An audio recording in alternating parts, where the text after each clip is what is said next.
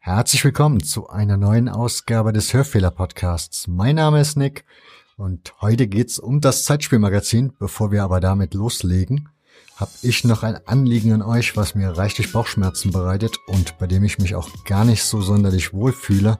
Aber es muss angesprochen werden, weil sonst wird es sich nicht ändern.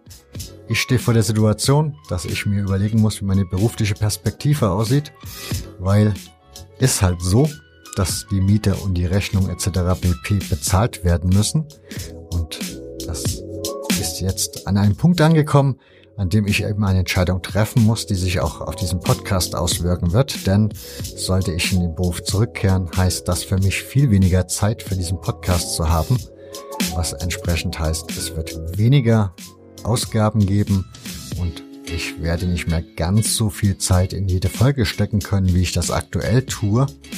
Das ist dann aber eben auch mein persönlicher Anspruch. Ich möchte, dass die Ausgaben ordentlich und vernünftig sind und jeder Gast gut und gerne mit dieser Folge leben kann.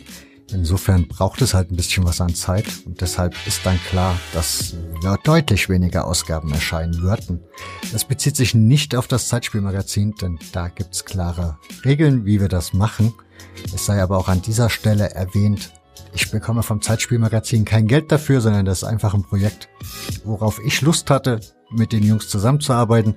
Und die Jungs hatten Lust, mit mir zusammenzuarbeiten. Das läuft aber null auf irgendeiner Gib mir, gebe ich dir Basis, sondern das ist einfach ein, ja, wir lieben den Fußball und wir lieben ihn eigentlich auf eine relativ sel also selbe Art.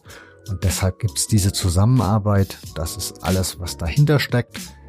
Und da mir das Zeitspielmagazin persönlich sehr am Herzen hängt, denn ich mag dieses Heft sehr, sehr, sehr, deswegen gibt's halt auch diese Sendung logischerweise, ist klar, dass das dann ganz geordnet so weitergehen wird.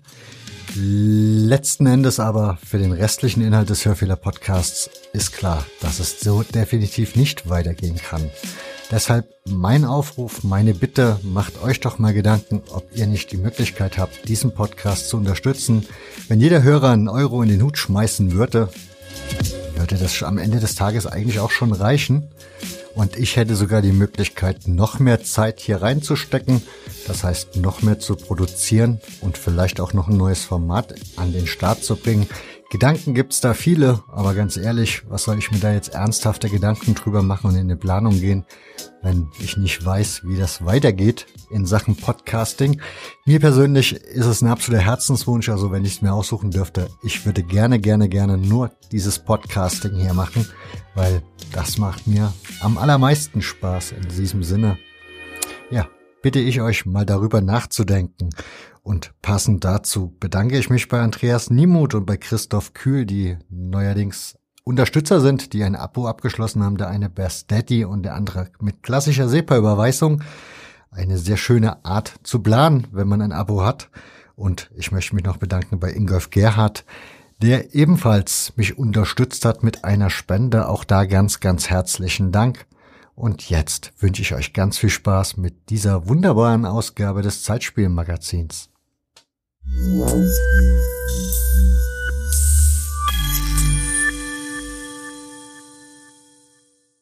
Heute steht wieder mal das Zeitspielmagazin im Vordergrund. Dazu eingeladen habe ich mir zwei Gäste.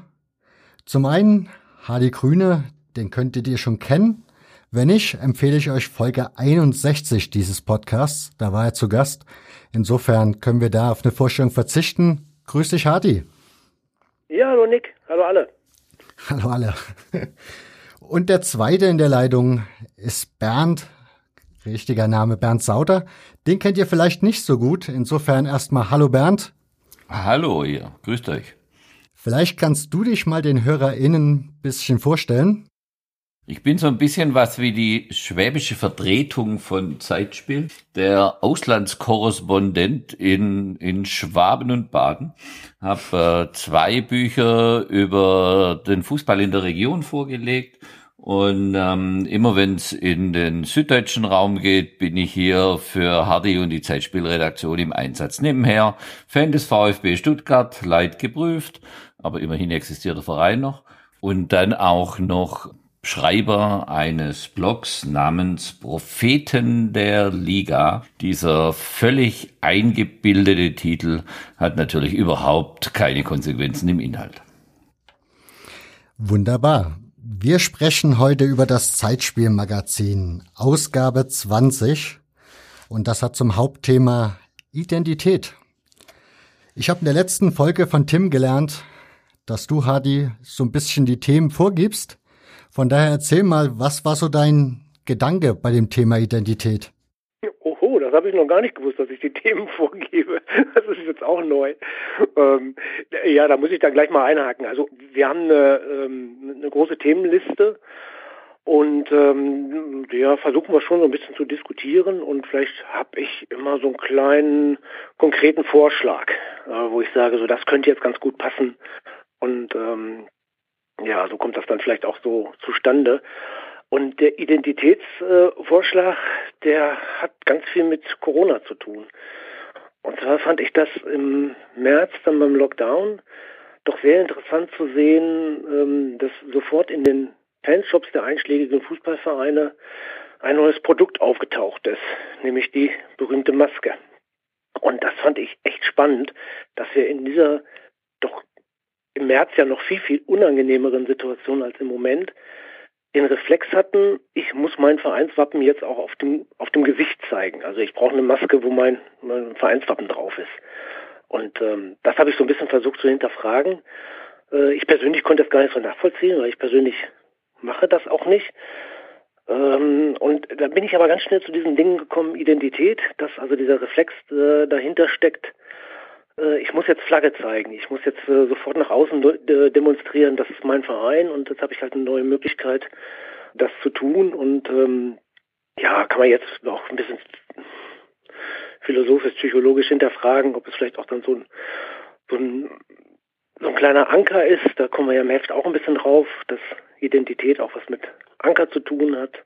Ja, und so ist dieses ähm, Thema irgendwie zustande gekommen. Und dann haben wir ein bisschen die, die Ideen gesammelt und haben gesehen, so, okay, das ist ein super spannendes Thema äh, und da gehen wir mal rein. Und so sind wir dann da reingegangen.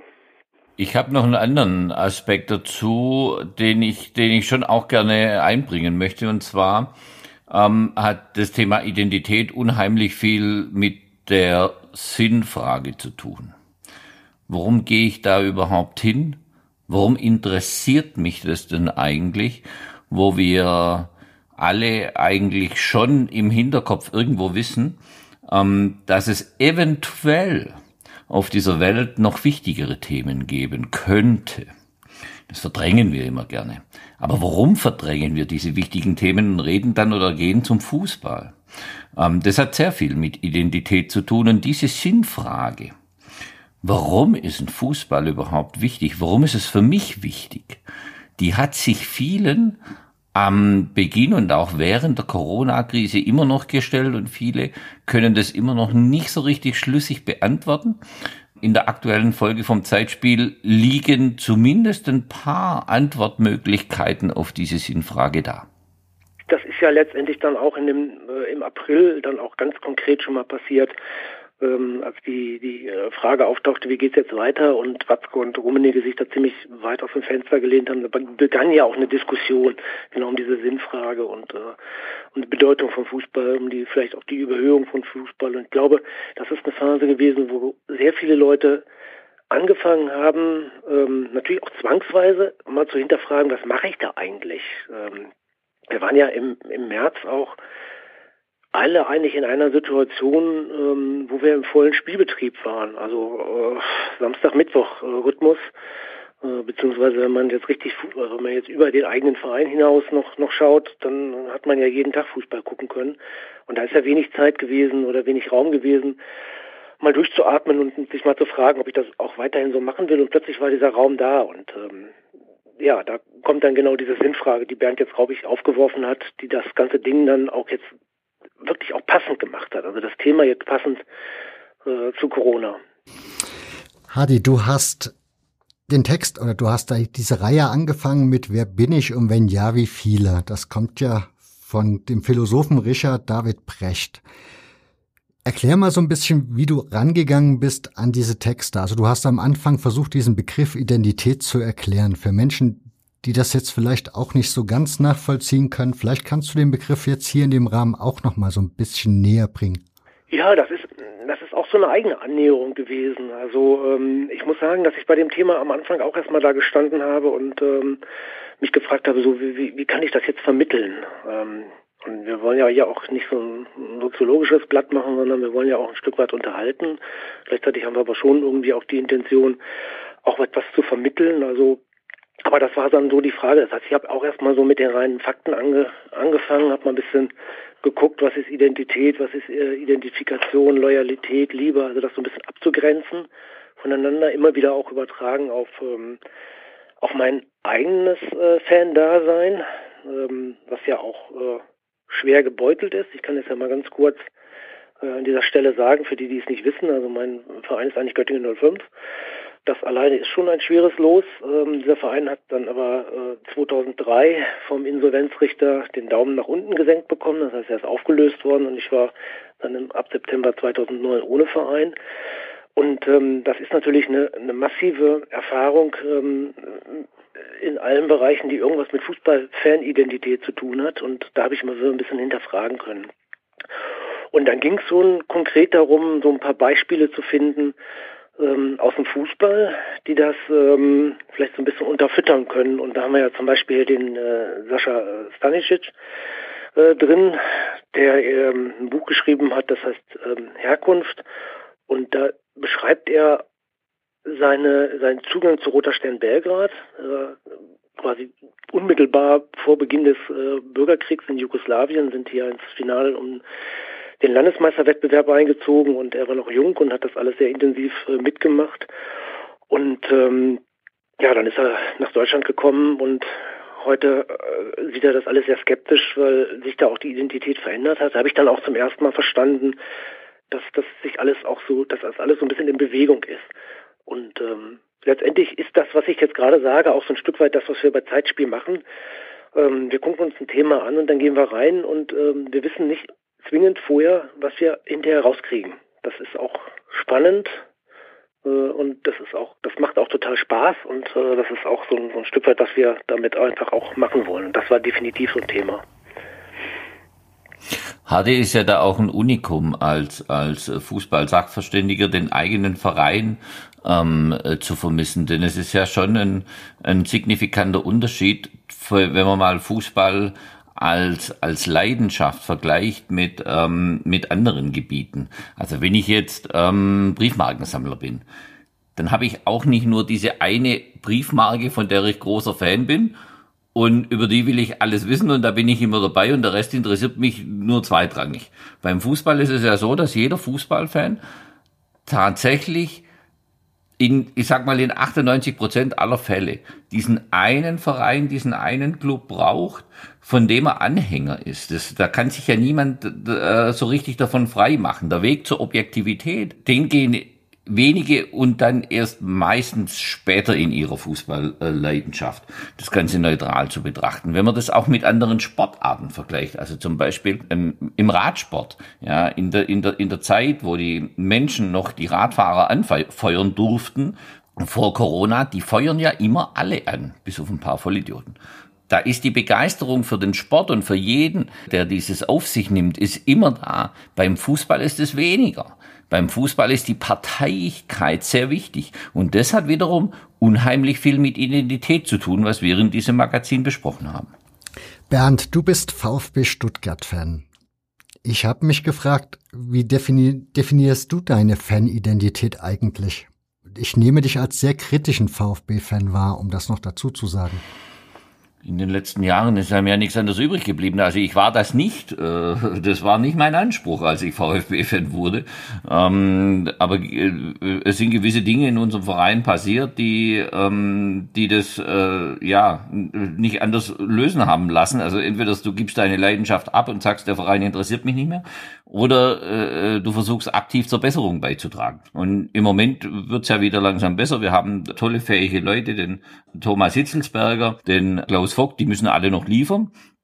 Ähm, das ist noch lange nicht ausgestanden. Die, die Fehler der Vergangenheit vom, vom alten Präsidenten Dietrich kommen ja immer wieder wie, wie, wie Maulwurfshügel aus einem frisch gemähten Rasen kommt da immer wieder was zutage, wo man wieder drauftreten muss und das reparieren muss. Aber äh, natürlich ist die, ist die Identität, war bei mir jetzt auch lange sehr gestört konnte mich nicht mehr so richtig mit dem identifizieren, was denn, was die Offiziellen des VfBs vertreten haben. Mittlerweile geht es wieder komplett in die richtige Richtung. Und das ist schön, schön zu sehen. Aber es dauert immer, weil ich nehme auch wahr, dass mit einer, mit einem Richtungswechsel die, die eigene Skepsis noch nicht abnimmt, sondern man ist dem immer noch kritisch gegenüber eingestellt. Das gibt eine, es wird jetzt, also ich bin, ich glaube, ich bin gerade in der Übergangsphase wieder zu einem enthusiastischen Fan. Aber ich brauche noch ein bisschen. Man könnte sagen, um es um's, ähm, mit dem Vergleich aus dem Heft zu machen, es braucht wieder etwas, bis meine Liebe zum Verein wieder so richtig aufflackert. Die Frage war deshalb, weil als Hardy mir erzählt hat, das Thema wird Identität sein, war mein erster Gedanke, welche Vereine verbinde ich mit einer Identität oder welche Identität verbinde ich mit welchem Fußballverein? Und die Frage, muss ich gestehen, ist mir sehr schwer gefallen zu beantworten. Ihr habt im Heft zum Beispiel den FC St. Pauli als ein Beispiel genommen, was ich dann sehr gelungen fand, aber gerade bei dir habe ich dann überlegt, der VfB Stuttgart, welche Identität würde ich dem jetzt unterstellen? Also wie geht's dir da so? Was würdest du dem Verein als Identität denn unterstellen? Ähm, ich glaube, im Heft kommt auch deutlich zutage, dass, ähm, dass nur wenige Vereine eine Projektionsfläche bieten, die über die zwei wichtigsten Dinge hinausgehen. Das eine ist Erfolg und das andere ist regionale Nähe. Tradiert war, ist immer die regionale Nähe wichtig, ähm, weil es früher alles viel kleinräumlicher war. Erst später kamen, kamen die Erfolgsfans dazu. Das äh, stellt das Heft, glaube ich, auch sehr schön dar. Das ist ein, ein, ein langer zeitlicher Ablauf. Bei mir ist es wirklich die, die regionale Nähe und schlicht und ergreifend die Tatsache, dass mich mein Vater, da, ich glaube, so geht's vielen, das erste Mal zum größeren Spiel eben ins Neckarstadion mitgenommen hat. Dann, dann kannst du nicht mehr fragen, passt mir das jetzt oder passt mir das nicht. Ganz im Gegenteil. Ich war sogar früher immer in der kognitiven Dissonanz erklären zu müssen, warum ich Fan eines Vereins bin, dessen Präsident der Kultusminister von Baden-Württemberg ist, der in seiner damaligen Amtszeit, das war in den 70er Jahren, unter anderem mal gefordert hat, dass die Schüler doch bitte die ersten beiden Strophen unserer damaligen Nationalhymne wieder singen sollen. Also, und ich war Fan eines, eines solchen unsäglichen, ähm, präsidial geführten Vereins und konnte das, konnte das tatsächlich nicht erklären. Auch Stefan, den ich ja Schalke-Fan, den ich interviewte, hat ja auch gesagt, er ist zuerst Schalke-Fan geworden und dann hat er diese Tradition aufgesogen. Also tatsächlich ist am, am, am Hornby-Digma schon ein bisschen was dran. Man sucht sich den Verein nicht nach Identität oder sonst was aus, sondern man wird so, man, man wird an diesen Verein herangespült und dann kümmert man sich eigentlich irgendwann mal drum, worum, wofür steht das? In diesem Prozess kann es dann natürlich zur Entfremdung kommen. Also ich unterstelle mal, dass ähm, dass in, im überregionalen Raum, in Württemberg gibt es viele St. Pauli-Fans. Die sind aber erst im Stadium fortgeschrittener Jugendlichkeit St. Pauli-Fans geworden. Die sind nicht mit sieben oder acht zufällig beim St. Pauli-Auswärtsspiel gelandet. Die haben sich dann den Verein sozusagen ausgesucht. Ich glaube, da sind wir schon richtig, richtig tief drin in dieser Frage, was ist eigentlich Identität. Äh, ich kann mit meinem eigenen Beispiel da ja auch mitreden. Ich bin in Dortmund geboren, mein Papa ist Borusse gewesen. Der hat mich mitgenommen noch in die alte Rote Erde. Dann kam aber der Umzug nach Göttingen. Und die spielten damals beide zweite Bundesliga und äh, das war genauso in dieser Erweckungszeit für mich, wo ich anfing, mich wirklich auch bewusst für Fußball zu interessieren, also auch eigenständig. Jetzt nicht an Papas Hand, sondern ich habe selber Bock. Ich habe Kurt Brumme und Sport und Musik gehört und äh, ich habe angefangen, äh, auch mit äh, zu schauen, was gibt es da eigentlich alles für Vereine. Das war noch die goldene Zeit der alten Regionalligen. Also das, äh, deshalb sagen mir auch viele Vereine heute einfach noch was, die äh, einfach total verschwunden sind. Da habe ich Glück gehabt, die, die Gnade der frühen Geburt.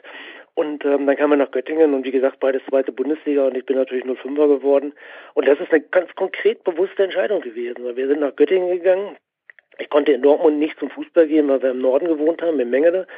Und da war es einfach e Ewigkeiten weit weg bis ins ähm, in die Rote Erde beziehungsweise Westfalenstadion. Äh, Papa ist nicht mitgegangen, weil nach dem Abstieg hat er keinen Bock mehr auf Fußball gehabt. Äh, also ich konnte nicht hingehen. Aber mit dem Umzug nach Göttingen war für mich vollkommen klar, ey, ich kann zum Stadion. Ich kann jedes Mal ins Stadion gehen. Ne? Und äh, insofern ist das eine ganz, ganz konkrete ähm, Entscheidung bei mir gewesen.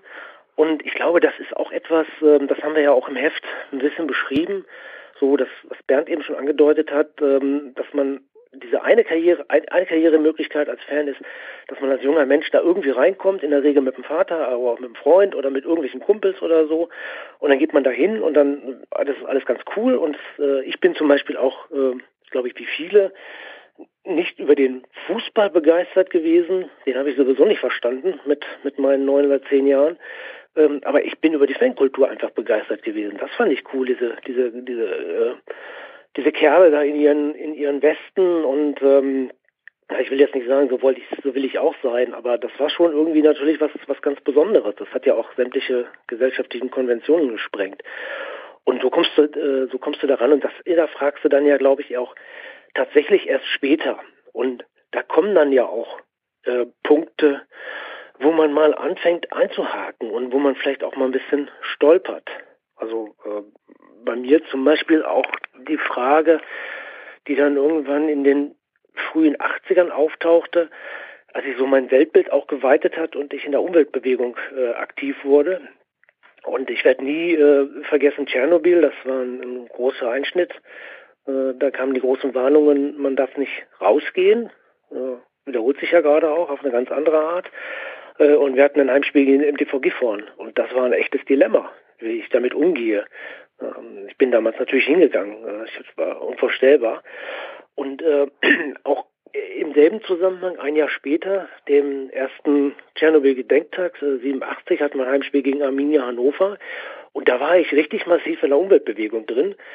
Und ähm, wir haben eine Menschenkette gemacht in Göttingen da war ich drin und habe mich dann um Viertel vor drei, äh, habe ich mich da ausgeklinkt und habe gesagt, ja, ich muss leider weg. Nee, wie, wo musst du denn hin? Ich muss zum Fußball. Wie, du kannst ja nicht zum Fußball gehen. Das ist doch Proletensport. Das geht doch nicht. Und dann bin ich halt mit dem Fahrrad schnell zum Stadion gerast, bin natürlich kurz vor Anpfiff angekommen. Wo kommst denn du her? Aber wo bist du so spät? Ja, ich war bei der Menschenkette. Um Gottes Willen, du kannst doch nicht bei den Ökos rumlaufen.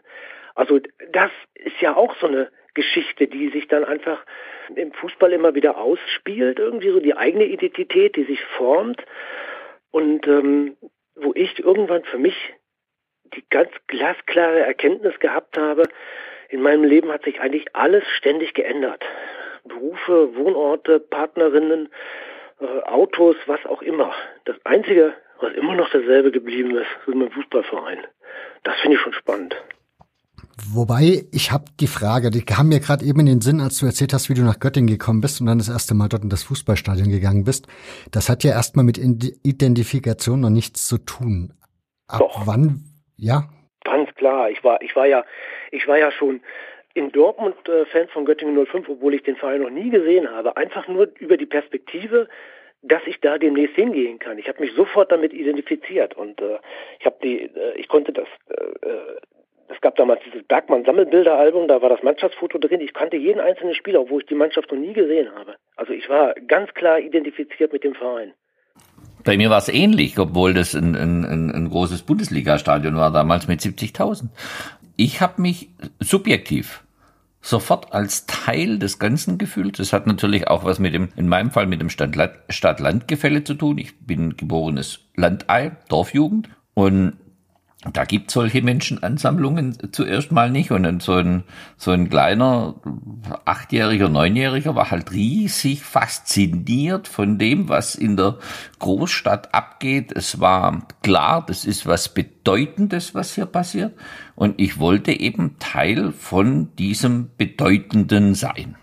Also der, es lief tatsächlich so, wie man sich's ähm, vorstellt bei mir. Die Mutter musste dann im, im selben Herbst mit hoher Geschwindigkeit bitte unbedingt den äh, weiß-roten Fanschal stricken.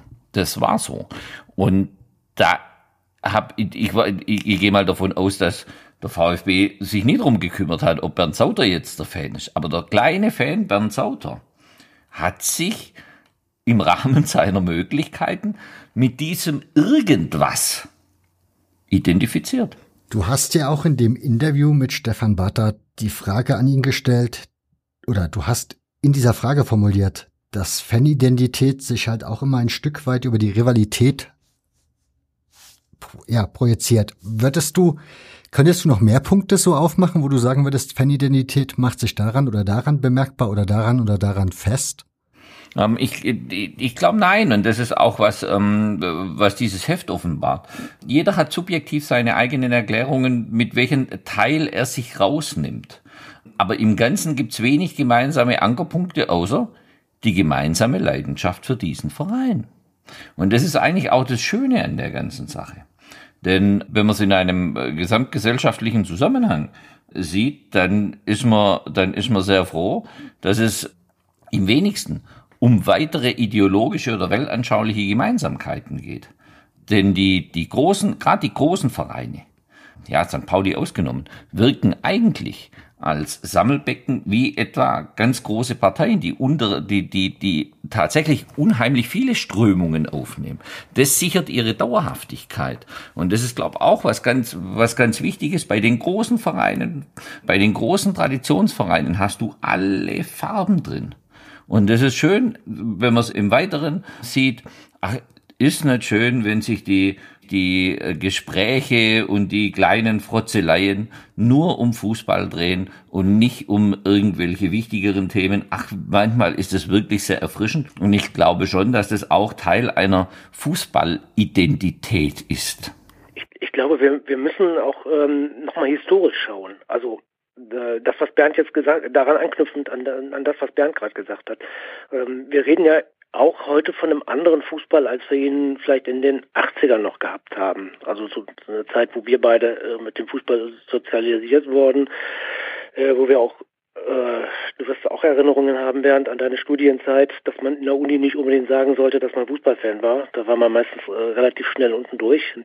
Als Prolet, ich habe nun auch noch einen zweiten Bildungsweg, das heißt, ich komme eigentlich von der Hauptschule und habe dann äh, Abitur und äh, Studium erst später gemacht, als ich schon schon äh, etwas älter war. Das heißt, ich da habe ich dann immer auch von profitiert, dass ich da auch einen Zugang hatte, vielleicht zu einer anderen Lebenswelt, die ich im Fußball gefunden habe und die ich auch, das war auch ein Stück weit meine Identität und das ist auch etwas, was ich auch heute noch als sehr schön empfinde. Ich sage das gerne, ähm, ich habe auch einen, Tro einen Proll in mir und den kann ich im Stadion gut ausleben. Äh, das geht in der Gesellschaft manchmal nicht so gut. Also das ist ja auch so ein so ein Stück weit Fußball. Und äh, heute ist Fußball natürlich auch viel, viel breiter gefasst. Also wir, wir haben ja ein, doch gerade in der Bundesliga ein ganz anderes Publikum. Das hat, glaube ich, auch einen ganz anderen Identitätsanspruch daran.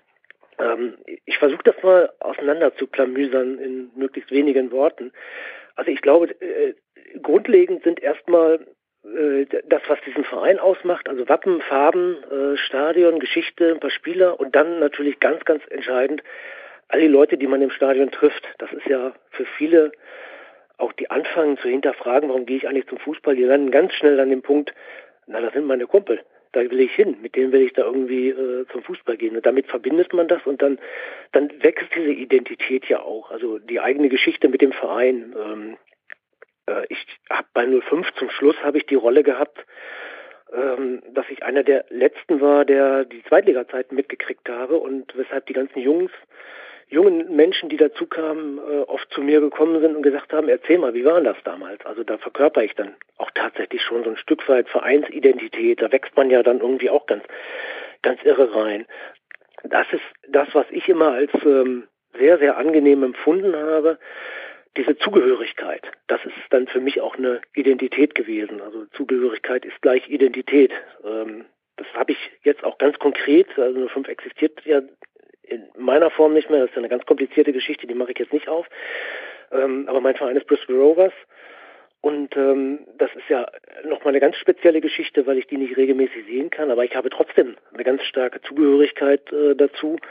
Und ähm, das ist etwas, was ich einfach echt wirklich elementar für mich finde und was ich auch liebe am Fußballfan sein. Einfach dieses einseitig sein, äh, ja, dazu zu gehören, parteiisch zu sein und äh, das ist für mich auch diese Identität ähm, die ich selber auch lebe.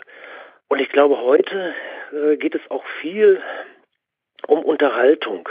Und es ist ein bisschen beliebiger geworden äh, beim, beim Teil des Publikums. Und ähm, da geht es vielleicht auch gar nicht mal so sehr um eine, so eine, für uns ist das ja fast auch eine existenzielle Identität, die wir da ein Stück weit leben. Ich habe es ja auch ganz konkret erfahren, dass der Verein weg war und äh, meine Fußballidentität damit einfach auch zusammengebrochen ist und äh, das ist keine schöne Erfahrung gewesen. Das ist immer noch keine schöne Erfahrung. Das ist jetzt 2003, also das sind 17 Jahre, die dieser Verein nicht mehr existiert. Ähm, das, ist, das ist immer noch eine, eine, eine offene Wunde, die da ist, die auch niemand schließen kann. Äh, weil natürlich auch eigentlich der Deal, wenn du dich in einen Verein verliebst, dann ist eigentlich der Deal, dass der Verein sagt, ich bleibe dir dein Leben lang treu, weil ich werde nicht verschwinden. Ich bin ein Verein, ich kann nicht verschwinden. Und ähm, darauf kannst du dich verlassen. Und das ist bei mir natürlich enttäuscht worden. Das ist auch ein, ein besonderer Fall. Ja, das, ich glaube, das ist etwas, ähm, das muss man dabei sehen. Also das ist auch die Frage ist so, ähm, aus welcher Generation kommst du und ähm, wie, wie bist du auch, wenn du jetzt als junger Mann, als junger Mensch äh, ins Stadion gehst, wie bist du dann damit äh, sozialisiert worden? Wenn du das ansprichst mit, dass der Fußball heute für viele mehr Unterhaltung ist, das wird ja die Frage aufwerfen, Identität hat ja verschiedene, also verschiedene Dinge, politisch, religiös, ethnisch, sozial, also verschiedene Hintergründe. Insofern wäre die Frage, wenn es Unterhaltung ist, wird dann die Identität auch weiter zurückgeschraubt für diese Menschen, die das als Unterhaltung sehen? Also das würde ich so, sehen, ja. Ähm, du hast ja jetzt schon sehr interessante Punkte angesprochen, die jetzt auch gerade in der, in der Geschichte des Fußballs äh, eine große Rolle gespielt haben. Wir haben ja mal einen Arbeiterfußball gehabt, wir haben mal einen konfessionellen Fußball gehabt. Ähm, gerade die Arbeiter, die waren ja, da, da ging es ja vor allem auch darum, äh, zu seiner Klasse zu stehen, zu seiner, zu seiner Arbeiterklasse zu stehen und ähm, auf keinen Fall sich mit dem Bürgerlichen einzulassen. Das wird ja dann auch ganz schnell ganz brisant. Und das sind ja Dinge, die komplett raus sind heute. Ähm, also wenn ich, ich bin ja selten in der Bundesliga unterwegs. Das letzte Mal, dass ich irgendwann in der Bundesliga unterwegs war, das war bei Hannover 96 und da ist mir aufgefallen, dass sehr, sehr viele ähm, Familien da sind, was ich grundsätzlich erstmal sehr schön finde, weil ähm, der Fußball da natürlich auch einfach ähm, etwas Familienverbindendes liefert. Also wenn, wenn äh, die, die, beide Eltern mit ihren Kindern zum Spiel gehen und jedes Mitglied dieser Familie aus dieser aus diesem Stadionbesuch etwas rausziehen kann, dann ist das ja einfach ein wunderbares Kompliment für diese Vielfalt und für diese große Offenheit, die der Fußball so bietet. Ähm, aber da habe ich nicht das Gefühl gehabt, ähm, dass da die Welt zusammenbricht, wenn 96 nicht gewinnt. Und ähm, ich glaube, dass für uns, wie Bernd und ich, Fußball leben, das schon ein Bestandteil dessen ist, dass die Welt zusammenbricht, wenn der eigene Verein halt nicht gewinnt, beziehungsweise wenn es noch schlimmer kommt, wenn man absteigt oder sonst was. Ähm, und während ich das sage, fallen mir sofort ganz viele Situationen ein, wo das genauso war für mich. Also, und das fehlt, glaube ich, das hat sich, glaube ich, da verändert. Bernd, du bist ja im Profifußball zu Hause, wenn man so will. Wie ist das bei dir? Also wie nimmst du das so wahr? Ähm, also ich merke schon, dass die, dass die Welt nicht mehr komplett zusammenbricht, wenn der VfB verliert. Das war früher so. Aber ich glaube, das hat eher was mit dem, mit dem Alter zu tun als mit dem VfB. Ähm, das Dilemma, das, das, ähm, das die Profivereine haben, zeigt sich ja auch, wenn man mal von der persönlichen Perspektive wechselt auf die Perspektive des Vereins. Der Verein hat ja das Interesse, seinen Fans verschiedene Identifikationsangebote zu machen. Im Sinne von kommt ins Stadion, werdet Fan, macht bei uns Umsatz, haltet die Bude am Laufen. Und diese Identifikationsangebote sind bei unheimlich vielen Vereinen identisch, wenn nicht gleich. Also sie sind nicht sehr spezifisch, St. Pauli wieder als Ausnahme. Aber das, das, ähm, das Marketing, das gemacht wird, um diese Identifikation zu erzeugen, es sind unheimlich vielen Vereinen platt, vergleichbar und damit auch verwechselbar. Also dieses Dilemma zeigt sich im Profifußball auch von der anderen Seite. Findest du, dass das ein Angebot ist, was die Vereine da machen? Also zur Identifikation. Ich empfinde das eher, ich hätte jetzt gesagt, das klingt für mich, ja, geht zum Fußball, gibt da Geld aus, genießt die Wurst und das Bier, aber das ist jetzt nichts, was ich als Identifikationsangebot wahrnehmen würde. Also ich finde schon, also wenn, wenn jetzt zum Beispiel, jetzt gehen wir zu Schalke und die, die, die singen noch das Steigerlied. Mhm. Ähm, da, äh, das ist eigentlich relativ aus der Zeit gefallen. Nur Schalke identifiziert sich, also auch die, die vom, von, vom Plattenland oder vom Sauerland kommen, identifizieren sich damit. Und wenn man, wenn man sagt, wir wollen einen zeitgemäßen Fußball haben, wir wollen modernen Fußball sehen, wir wollen ein super Angebot, ihr wollt alle überdachte Plätze und so weiter und so fort, dann müsste man eigentlich sagen, was soll, was soll der alte Quatsch da? Das ist ja fürchterliche Folklore.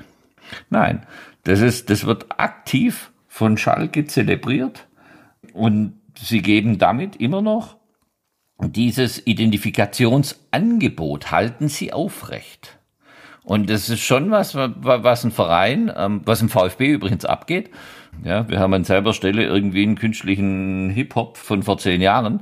Das ist, das ist was, was vielen Vereinen abgeht und wo sie eigentlich gerne Hände ringend gerne hätten, aber das nicht künstlich erzeugen können.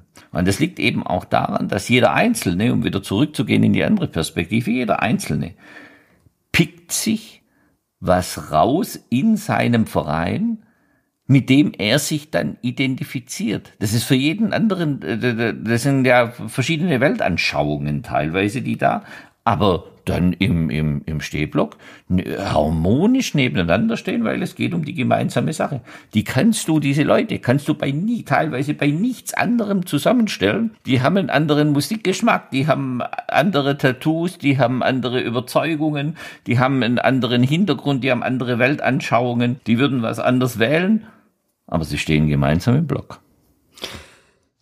Hadi, du hast, du hast eben schon auf. Ich, ich, muss, ich muss da kurz was ja. zu sagen. also äh, zum einen dieses Beispiel Schalke, das, das fand ich auch, das haben wir ja im Heft auch ein bisschen behandelt, das fand ich einfach phänomenal. Ähm, weil äh, da ist ja eine Romantik und eine das ist ja fast eine, eine, eine Selbsttäuschung, die da, die da stattfindet. Also äh, wir haben das ein bisschen überspitzt geschrieben, dass Leute aus dem Münsterland, die, die ihr Einfamilienhaus irgendwo auf dem Land haben und äh, mit dem dicken SUV äh, nach Gelsenkirchen fahren zum, zum, äh, zum Spiel und dann halten sie ihren Schalke fahren, Schalke-Schal hoch und ähm, brüllen voller Inbrunst, äh, der Steiger kommt. Die haben ja nichts damit zu tun, was da was dahinter steht. Und ich wage auch mal zu bezweifeln, ob sie tatsächlich sich jemals mit der Geschichte des Bergbaus so intensiv zusammen äh, auseinandergesetzt haben, dass sie es kritisch hinterfragen, weil äh, Bergbau wird ja sehr romantisiert, aber in, äh, in der Realität ist das ja einfach ein unfassbar brutaler Job gewesen, der die Menschen kaputt gemacht hat. Die sind ja alle total jung gestorben auch, mit Staublunge und alles. Und ich komme aus dem Pott, ich weiß da ein bisschen Bescheid. Und äh, das fand ich schon spannend. Also dass, dass man ähm, da auch so einer gewissen Illusion erliegt oder sie eigentlich sogar äh, fördert und schafft. Das, ähm, das fand ich schon äh, eine, eine faszinierende Sache und das Schalke ein schönes Beispiel für. Äh, und auch sicherlich die, die, die Funktion des Fußballs, weil ich glaube, dass das, was dahinter steht, auch eine wichtige Sache ist für uns Menschen, ähm, dass wir uns so ein bisschen auch so heile Welten schaffen und so Dinge, so Welten schaffen, wo wir uns auch ein bisschen fest dran, festhalten können dran. Und auch wieder Identifikation, ne? also ich identifiziere mich mit einem Malocha-Club, da sind früher die Bergleute eingefahren, Kutzocher ist übrigens nie eingefahren, Cheppern auch nicht. Die waren sofort äh, auf, äh, auf guten äh, Posten in, in der Schreibstube. Und äh, also das ist ja auch, ich meine das jetzt gar nicht kritisch, ich meine das einfach auch so, ein, so erstmal als Anmerkung, dass es auch was Schönes ist. Ähm, und was diese Vielfalt auf den Rängen betrifft, äh, das kann ich auch ganz konkret an meinem Fall sagen, dass ich bei 05 äh, eigentlich heute immer noch das Zusammenkommen mit meinen äh, Kumpels, mit meinen Fußballkumpels vermisse. Da sind viele Menschen dabei gewesen, mit denen hatte ich nicht das, nicht die Lust, jetzt außerhalb des Fußballs äh, Zeit zu verbringen, weil wir auch in verschiedenen Welten unterwegs waren und wir uns auch nur über Fußball unterhalten konnten oder manchmal auch nur über 05 unterhalten konnten. Aber das fand ich geil. Und äh, das hat mir am meisten gefehlt und das fehlt mir auch am meisten immer noch. Und ähm, ja, das ist natürlich auch etwas, also ich habe mich als Fußballfan immer unglaublich reich beschenkt gefühlt, dass ich das habe dass ich, dass ich dieses Ding habe und ähm, was ich auch früh erkannt habe und jetzt auch bei diesem Identitätsding nochmal erkannt habe, ist, dass Fußballfan sein auch eine wunderbare Schule des Lebens ist. Also was man zum Beispiel als Fußballfan zwangsläufig lernen muss, äh, wenn man nicht gerade Bayern-Fan ist, ist zu verlieren und das zu akzeptieren, dass man verliert. Und ähm, Bernd und ich, wir haben ja beide auch gewisse Erfahrungen mit Auf- und Abstiegen. Das heißt, äh, man muss auch lernen, damit umzugehen, dass man abgestiegen ist und dass man plötzlich nicht mehr beim FC Bayern spielt, sondern beim SV Sandhausen spielt. Und ähm, das ist etwas, das habe ich irgendwann gemerkt, als ich so in meine 40er reinkam und äh, so die ganz ja, so, ich weiß gar nicht, wie ich es beschreiben soll. Auf jeden Fall einfach so auch eine, größere Wahrnehmung für mich und mein Umfeld eingetreten ist. Da habe ich gemerkt, ähm, das unterscheidet mich von Leuten, die halt keine Fußballfans sind, ähm, dass ich offensichtlich besser in der Lage bin, Dinge zu akzeptieren, die ich nicht verhindern kann oder die ich, die ich, die ich nicht vermeiden kann. Und ähm, ja, das hat auch auch wieder was mit Identität zu tun, finde ich. Ich würde gern mal einen Schritt ganz weit zurückgehen, denn du machst in einem Text auch den Punkt auf Identität durch die zivilisierte Welt ist komplexer geworden. Vielleicht kannst du mir das noch einen kleinen Tick genauer erklären. Ähm, ach ja, wir können ja mal ganz weit zurückgehen, da müssen wir mal den Fußball auch verlassen. Also ähm, die, die Gesellschaften sind einfach komplexer geworden. Ähm, in der Feudalherrschaft ähm, gab es die Leibeigenen und äh, für, die war Identität jetzt nicht so wichtig. Also ähm, es gibt ja erstmal so eine Ich-Identität und eine Wir-Identität. Also wir jetzt zum Beispiel, ich äh, bin jetzt Landsmann. Ich lebe jetzt hier in Südniedersachsen und bin Südniedersachse. Ähm, oder der Kollege, äh, der hier daran teilnimmt, ist ja, hat ja auch von Anfang an darauf hingewiesen, dass er Schwabe ist. Also das ist ja auch äh, eine Identität, die er da vertritt und bei der ich auch mal einen schönen Stolz raushöre. Also das ist so eine Identitätsebene, die wir haben, die so übergeordnet ist, wo wir, wo wir, wo wir zugehören. Und dann gibt's die Wir-Identität und ähm, die hat sich halt einfach erst später rausentwickelt, weil wie gesagt, als, als Leibeigener ähm, hast du keine Wir-Identität. Äh, und du wirst es auch nicht hinterfragen. Du wirst es intellektuell wahrscheinlich nicht hinterfragen können. Und selbst wenn du es kannst, wird das ein Problem für dich sein, weil du diese Situation nicht lösen kannst. Du kannst dich ja nicht befreien. Wenn du eine Wir-Identität haben willst und die leben willst, dann musst du auch frei entscheiden, dass du sie entwickeln kannst. Und ähm, das ist also etwas, was sich tatsächlich erst später so ein bisschen äh, entwickelt hat, ähm, ja, in der, in, der, in der Moderne und auch äh, über Demokratie und äh, Gleichberechtigung. Ich meine, wenn wir die, können wir jetzt mal die, haben wir jetzt im Heft nicht so konkret äh, thematisiert, aber wir können die Rolle der Frau da äh, da wunderbar reinstecken, ähm, die einfach definiert war als die Person, die am, am Herd steht und die Kinder kriegt. Und ähm, und die, die, äh, die, die Vorkämpfer ähm, fürs Frauenwahlrecht und für Feminismus und so, die haben halt genau dieses gemacht. Die haben das hinterfragt und haben, haben gesagt, irgendwie, nee, das stimmt nicht, ich will das anders machen und gehen woanders hin. Die haben also da ihre Identität dann auch einfach weiterentwickelt. Und ähm, so würde ich es grundsätzlich unterscheiden. Und wir haben es dann im Fußball oder im Sport ja äh, auch von Anfang an so, also ähm, kurz so aus, kurz Rückblick in die Vergangenheit. Äh, in, in Deutschland gab es eigentlich nur das Turnen und ähm, dann kam so 1880 rum, kamen die Fußballer rüber aus England, äh, wobei das eigentlich Rugby war und nicht Fußball. Und das ist äh, bei den jungen Leuten ziemlich gut angekommen und die fanden das ganz cool und haben es gespielt, äh, auch eine Abgrenzung zum Turnen, von wegen, das sind die alten, die alten weißen Männer gewesen, heute würden wir es wahrscheinlich so sagen, das sind die alten weißen Männer gewesen. Und ähm, jetzt machen wir was Neues. Und dann kam es aber auch ganz schnell zu einem Konflikt zwischen Rugby und, äh, und Fußball, also Association Football. Und äh, da musste man sich dann auch wieder entscheiden. Da gibt es ähm, spannende Geschichten. Hannover ist so ein, so ein Fall. Hannover 96 beginnt als Rugby-Verein und äh, kriegt dann eine, eine junge Jugendmannschaft dazu. Und die sagen, wir haben aber keinen Bock auf Rugby, wir wollen Fußball spielen. Und dann äh, kommt es zur Trennung, dann spalten sich auch tatsächlich Leute ab. Das heißt, da findet dann auch schon eine ganz konkrete Identifikation statt. Und ähm, das hatte Bernd ja auch schon mal angesprochen. Das ist natürlich auch einfach was irrsinnig Zentrales bei Fußball-Fanidentität. Äh, mein Verein, mein Verein, also wir gegen die, das ist ein ganz wichtiges Ding und das ist, glaube ich, auch etwas, was wir alle irgendwo auch ein Stück weit lieben äh, dabei. Und dazu, das bedingt natürlich, dass ich mich total identifiziere mit dem Wir. und damit auch ganz klar definiere, das sind die anderen. Und ähm, das ist ja auch was Schönes, ne? Ich ergänze es mal mit einem Beispiel aus dem Schwäbischen. Ähm, in der Zwischenkriegszeit äh, eines der großen Derbys in Württemberg fand in Heilbronn statt. Union Böckingen gegen VfR Heilbronn. Die Milieus in Heilbronn waren sehr, sehr klar getrennt. Die gutbürgerlichen damals, VfR-Fans, auf der, wenn man von der Landkarte drauf guckt, auf der rechten Seite der Stadt, rechts vom Neckar, links vom Neckar Böckingen, der Arbeiter Vorort. Und so waren dann auch eben äh, die Frontstellungen auf dem Fußballplatz. Ähm, die Böckinger, die ähm, eine, von denen immer betont wird, dass sie einen rauen Fußball äh, gepflegt haben, weil natürlich das auch hervorragend zum äh, Klischee des Arbeiters äh, gepasst hat. Ähm, die die Schwarz-Weißen vom VfR Heilbronn, die natürlich eher einen feinen, technisch gepflegten Fußball offenbar gespielt haben. Und, ähm, und da haben sich halt die Milieus noch deutlicher abgegrenzt. Aber wenn man dann natürlich diese zeitgenössischen Berichte wieder genau anschaut, dann merkt man, ähm, okay, da ist auch mal einer von bürgerlich zu Arbeiter gewechselt und einer von Arbeiter zu bürgerlich. Wenn man überlegt hat, wieso eigentlich Böckingen damals so gut war, dann bemerkt man, dass die auch gute Sponsoren gehabt haben, die Geld gehabt haben.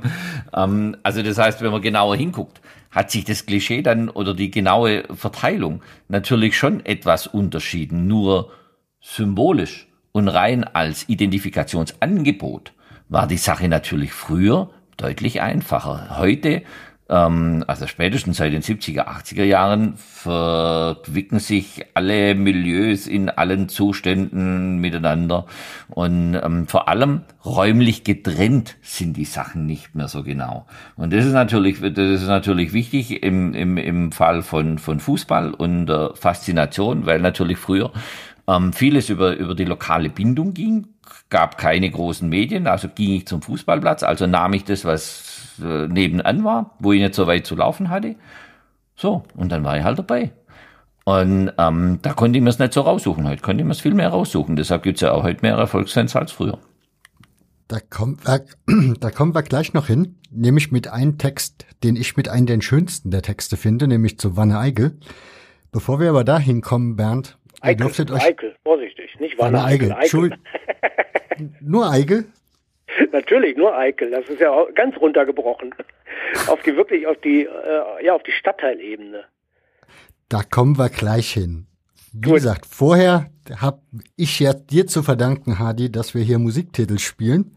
Insofern durfte jeder von euch sich einen Musiktitel wünschen. Ja. Bernd, Bernd, mach du ich mal hab, den Anfang. Ich, Bernd ich muss, macht den Anfang. Kurz, ich muss mal ja? kurz unterbrechen, weil das ist jetzt, äh, wir, wir erleben jetzt hier gerade live. Wir erleben jetzt gerade live äh, mich und zwar hat gerade vor zehn Sekunden das Spiel Bristol Rovers gegen Hull City angefangen und wir haben das 1-0 gemacht und ich habe es gerade gesehen und das muss ich jetzt mal kurz teilen, damit ihr auch äh, seht, wie Identität äh, auch im Podcast weitergelebt werden kann.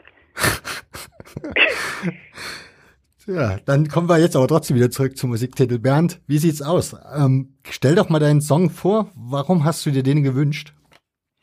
Ähm, ich war zu Gast in einer, in einer wunderbaren, empfehlenswerten Show von ähm, Pascal Glo, den vielleicht viele kennen, der auch eine wunderbare Website hat.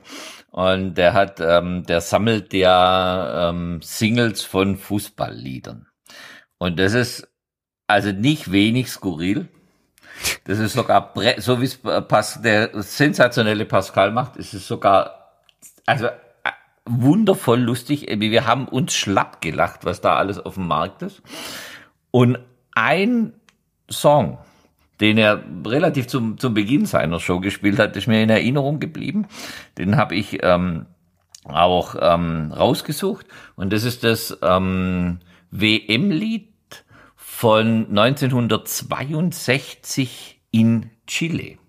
Das ist eine WM, die ja in vielen Belangen einfach grundlegend schief ging, ähm, was die Spiele betrifft, was die politischen Umstände betrifft und ähm, äh, sonst auch noch. Also da ging echt unheimlich viel schief. Aber Der Song ist wirklich ernsthaft. Total klasse.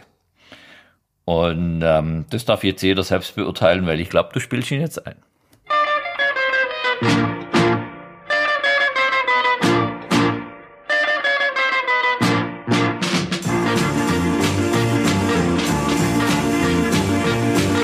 Mundial del 62 es una fiesta universal del deporte del balón como consigna general.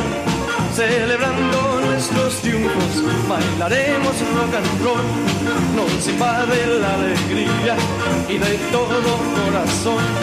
Agradecemos a quienes nos brindaron la ocasión y dispuestos a la lucha entraremos en acción. Toda me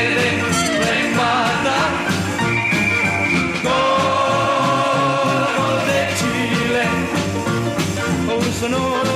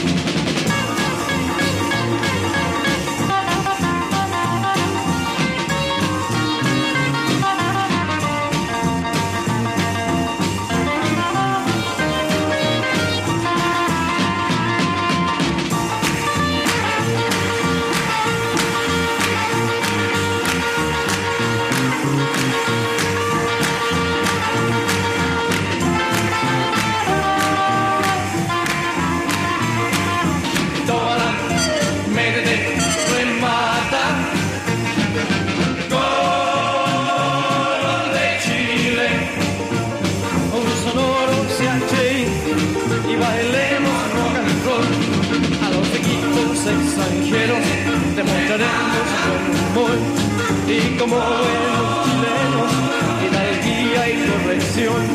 Y aunque sea en la derrota, bailaremos rock and roll. Tómala, métete,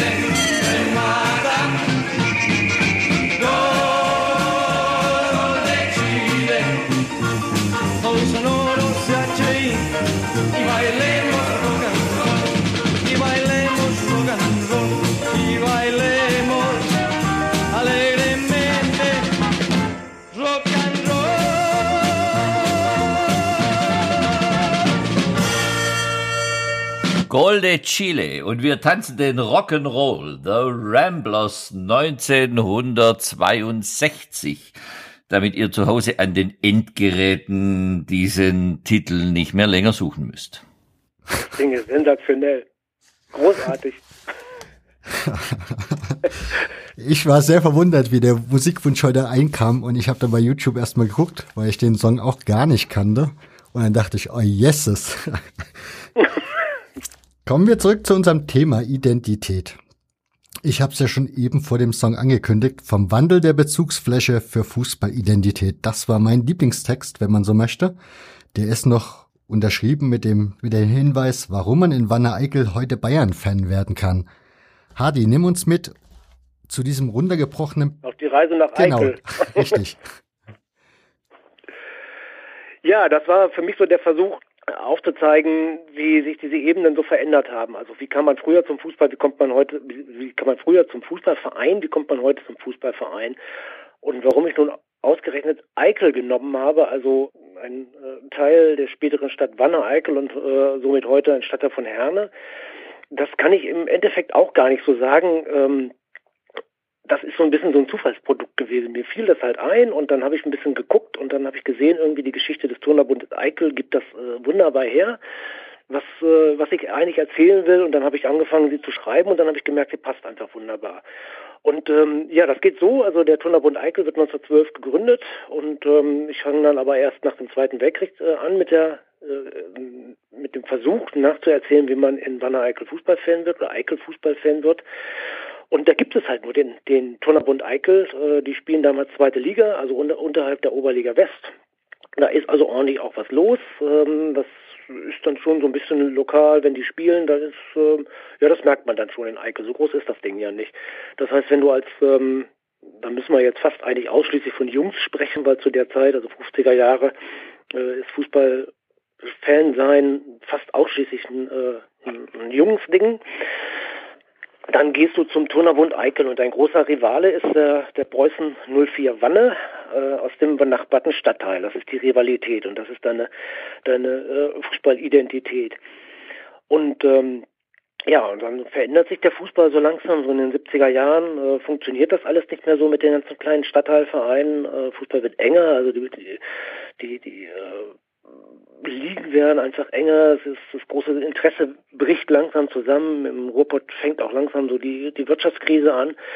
Das heißt, da gibt es einen ökonomischen Druck und dann fusionieren Preußen Wanne und der Turnerbund Eickel äh, zu den Sportfreunden Wanne Eickel und das funktioniert eigentlich von Anfang an überhaupt nicht. Äh, und das funktioniert deshalb nicht, weil die Eickler das nicht wollen. Die Eickler wollen Eickler bleiben, die haben keinen Bock auf Wanne Eickel. Wanne Eickel ist Ausland.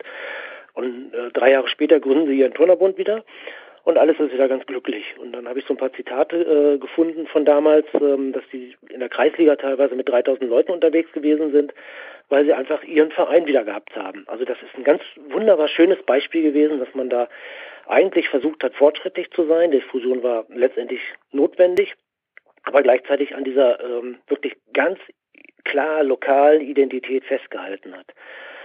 Und ähm, ja, so zieht sich das dann so ein bisschen durch bis zur nächsten Krise. Äh, die geht dann äh, auch wieder in den 70ern eigentlich gleich los, dass, ähm, dass das dann gar nicht mehr funktioniert. Und inzwischen sind, haben wir natürlich auch eine veränderte Fußballwelt. Wir haben ab 63 die Bundesliga.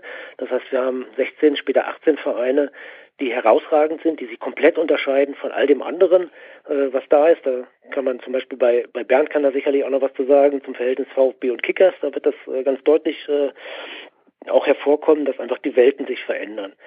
Und in Wanne-Eickel oder in Eickel kann man also jetzt inzwischen auch zu Schalke gehen oder man kann zum BVB gehen äh, und man sieht einen anderen Fußball. Das heißt, da springen schon die ersten ab, die sagen, so, ja, ich will zum Fußball, aber Eikel ist mir eigentlich hier irgendwie zu, biel, zu spießig oder zu langweilig oder zu unterklassig. Ich fahre auf Schalke oder ich fahre ich fahr, äh, zu Borussia. Und das äh, spürt man dann schon. Dann gibt es den Wanne Eickel nochmal eine Fusion. Äh, da entsteht der DSC Wanne Eickel raus. Und just in dem Moment gibt es eine Gebietsreform, wo die Stadt Wanne Eickel äh, zu Herne kommt. Und das hat im, das ist im ganzen Ruhrpott passiert, äh, Wattenscheid ist noch ein anderer Fall, wo das ähnlich war. Das hat doch zu erheblichen Protesten da unten geführt. Die habe ich selber auch noch mitgekriegt, weil, weil man den Menschen damit ihre Lo Lokalidentität geklaut hat. Also ähm, Wanne Eickel hatte keine eigene Postleitzahl mehr, sondern war Herne, Herne 2, glaube ich, wenn ich es richtig auf dem Kopf habe. Und ähm, da wurde der DSC Wanne Eickel plötzlich so zum Flaggschiff von all den Leuten, die gesagt haben, nö, wir sind nicht Herne 2, wir sind Wanne Eickel. Und da kriegt er also plötzlich wieder so eine Lokalidentität. Das hält aber nicht lange an äh, und das liegt natürlich vor allem an der Entwicklung im Fußball, dass die Bundesliga immer größer wird, dass äh, Schalke und Dortmund ähm, gerade einfach äh, einen großen Einfluss haben. In Wanne Eickel dann aber auch nochmal Westfalia Herne spielt eine gewisse Rolle. Die waren dann in der zweiten Bundesliga. Äh, die berühmte Golin-Geschichte. Ähm, wo also da noch was Attraktives auch war. Dann gibt es natürlich im Pott noch vier andere Vereine, Rot-Weiß Essen, Oberhausen, Duisburg, wo man hingehen kann. Das heißt also, diese lokale Ebene verschwindet immer mehr im Hintergrund und ähm, wird immer unwichtiger für die breite Masse. Die breite Masse geht halt woanders hin. Und so zieht sich eigentlich weiter. Ähm, dann taucht der FC Bayern auf als ähm, ein Player, das muss man den Bayern wirklich äh, zugestehen, die das unfassbar geschickt gemacht haben, die sich also auch, die es wirklich geschafft haben, im Ruhrpott eine, eine, Fanszene anzuhäufen in einem Gebiet, wo wir eine Dichte von Bundesliga-Vereinen haben, die wir nirgendwo in diesem Land haben. Und mittendrin sind diese Bayern-Fans überall. Also das muss man einfach echt auch, ähm, ja, bewundern, dass sie das geschafft haben. Und ähm, da fällt jetzt der Eikler Lokalfußball eigentlich komplett raus. Also der DSC Van Eickel hat heute noch eine kleine Fanszene, äh, aber eigentlich keine große Bedeutung mehr. Das heißt, wenn du in Eickel geboren wirst, dann kannst du dich eigentlich aus einer riesengroßen Zahl von Vereinen entscheiden. Ähm, jetzt sind durch die Globalisierung und durch die Entwicklung ähm, im, im, äh, im Internetbereich, Smartphone und Streaming und so weiter, ja nochmal mehr viele Vereine dazugekommen. Das heißt, du kannst heute auch PSG-Fan in Eickel sein. Ähm, wir haben natürlich die, äh, die Vereine der, der anderen Communities, also äh, Besiktas, Fenerbahce, äh, Galatasaray äh, sind hochpopulär. Und das ist einfach ein riesengroßes Gemenge geworden. Und das halt aus einem Stadtteil, wo man ursprünglich tatsächlich nur diesen Turnerbund Eickel hatte und jetzt das Angebot unglaublich vielfältig ist und ähm, so ein bisschen auch verschwimmt und natürlich an den entscheidenden Stellen wirklich sich auf die Großen fokussiert. Also ich habe es nicht nachgeprüft konkret, weil es jetzt auch nicht wichtig war. Aber meine Vermutung ist, dass Eickel zu 80 Prozent Königsblau und 20 Prozent äh, Gelb ist. Das kann aber auch ein bisschen anders sehen. Aber so in der Richtung wird es sein. Und dann hast du natürlich die anderen Vereine noch äh, mit dabei. Gerade die türkischen Vereine werden, werden eine hohe Popularität haben. So war es jetzt im Kurzraffer. Dann nehme ich deinen Pass auf und spiele den Ball direkt weiter an Bernd zu dem Thema Kickers und VfB. Ja, tatsächlich. Ich meine, ähm, um äh, Eikel ist überall. Das ist eine, eine schöne, ein, ein, ein schönes Beispiel, dass man so oder so ähnlich in der in der Auflösung der Räumlichkeit sicherlich in vielen Gegenden und Ballungsgebieten verorten kann. Bei konkret bei VfB und, und, und Kickers ist es so, dass die, die, die Kickers-Fans von früher, die wissen noch, die können noch genau einen Korridor beschreiben. Ähm, der geht ähm, über die Filtern, über den östlichen Teil der Filtern, vor allem Degerloch und so weiter. Das war so ein bisschen die, die Homelands, ähm, das Revier der Kickers. Diese, dieser, dieser lokale Bezug hat sich nicht ganz aufgelöst, aber er ist lang nicht mehr so wichtig. Der lokale Bezug wurde eher abgelöst von, von der Geschmacksfrage, ähm, will ich einen, einen, großen, ähm, distanzierten Verein mit einer schlechten Stadionwurst oder will ich eine gute blaue, ein bisschen näher dran sein und die Kommandos und die Grasnarbe spüren? Ja, also das, äh, das ist eigentlich mittlerweile eher der, der, ähm, der typische, der typische Kickers-Fan und das hat nichts mehr damit zu tun, in welchem Stuttgarter Kiez der jetzt aufgewachsen ist. Aber Hardy hat ja gerade schon so ein bisschen aufgemacht, man kann auch in Wanne Eigel PSG-Fan werden kann man in Stuttgart eigentlich mittlerweile auch PSG-Fan werden oder hat der VfB Stuttgart oder vielleicht auch die Stuttgarter Kickers noch ein Stück weit so ein bisschen, ja, die lokale Größe sozusagen? Es ist ja für mich als VfB-Fans eines der größeren Rätsel der Menschheit, wieso Kickers-Fans ähm, prinzipiell dazu neigen, Bayern als Zweitverein zu haben. Das ist eine verbreitete, eine, eine, eine verbreitete Manie dort ähm, in, in, in Dägerloch, die den grundsympathischen Verein mir dann doch wieder etwas entfernt. Diese, diese Neigung, dann noch irgendwie Bayern gut zu finden, die ist natürlich völlig, völlig indiskutabel. Aber äh, äh, tatsächlich ist der, ja, dieser, dieser, ähm, dieser unbedingte dieser unbedingte Lokalbezug ist natürlich völlig weg. Bei uns kannst du alles werden. Äh, es gibt übrigens, um es mal rumzudrehen, ich war vor fünf Jahren äh, bei der Recherche vom Buch zu Gast in Essen im dortigen Stadtteil Freisenbruch und habe den Hoffenheim Fanclub besucht. Man kann also auch in Essen Hoffenheim Fan werden.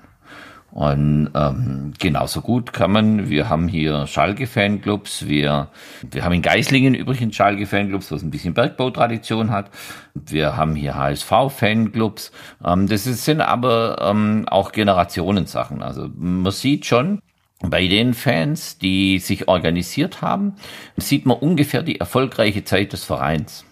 Das heißt, HSV-Fans ähm, haben sich vielleicht so mit zwischen 15 und 20 nochmal entschieden, von hier, von Schwaben aus HSV-Fan zu werden. Die sind jetzt alle so für 50 rum. Ja, es gibt ein, die Gladbach-Fans, die sind noch ein bisschen älter.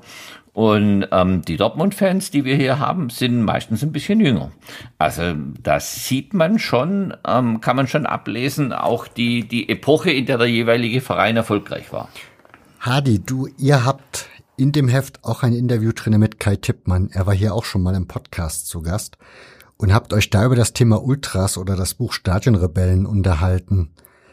Mit welcher ja, was war die Herangehensweise an dieses Interview? Was wolltest du da oder was wolltet ihr da herausfinden?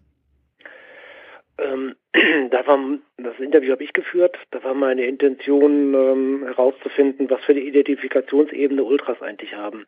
Also ähm, mir war aufgefallen, dass ähm, diese Identifikation sich zunehmend abgewandt hat vom Verein, von, von dem, was ich jetzt als Identifikationsebene habe, ähm, und hin zur Gruppe. Und dass die Gruppe eigentlich äh, inzwischen deutlich über dem Verein steht. Da gibt es ja zig Beispiele für. Also äh, 96 fällt mir wieder ein, ähm, wo es ja auch ganz konkret mit dem ganzen äh, Theater mit, äh, mit Herrn Kind ähm, äh, zum Tragen kam. Und da habe ich ähm, versucht, mit Kai so ein bisschen äh, reinzugucken. Und da Kai sich ja mit dem mit den Ultras in Italien beschäftigt hat, also den, den Ur-Ultras sozusagen, äh, konnte er da auch ganz schön was zu sagen. Ähm, und es ist also tatsächlich so, dass, und das würde ich auch in Deutschland so sehen, dass ähm, die Ultragruppe äh, ihre eigene Identität deutlich über der des Vereins hat und darunter ist dann immer noch nicht der Verein, sondern da ist die Region, da ist die Stadt, da ist die Region, ähm, das Heimat. Äh, schwieriger Begriff, äh, versuchen wir mal politisch neutral zu sehen. Ähm, und dann kommt der Verein. Und der Verein ist ja immer auch ähm, eine Reibungsfläche äh, für Ultras.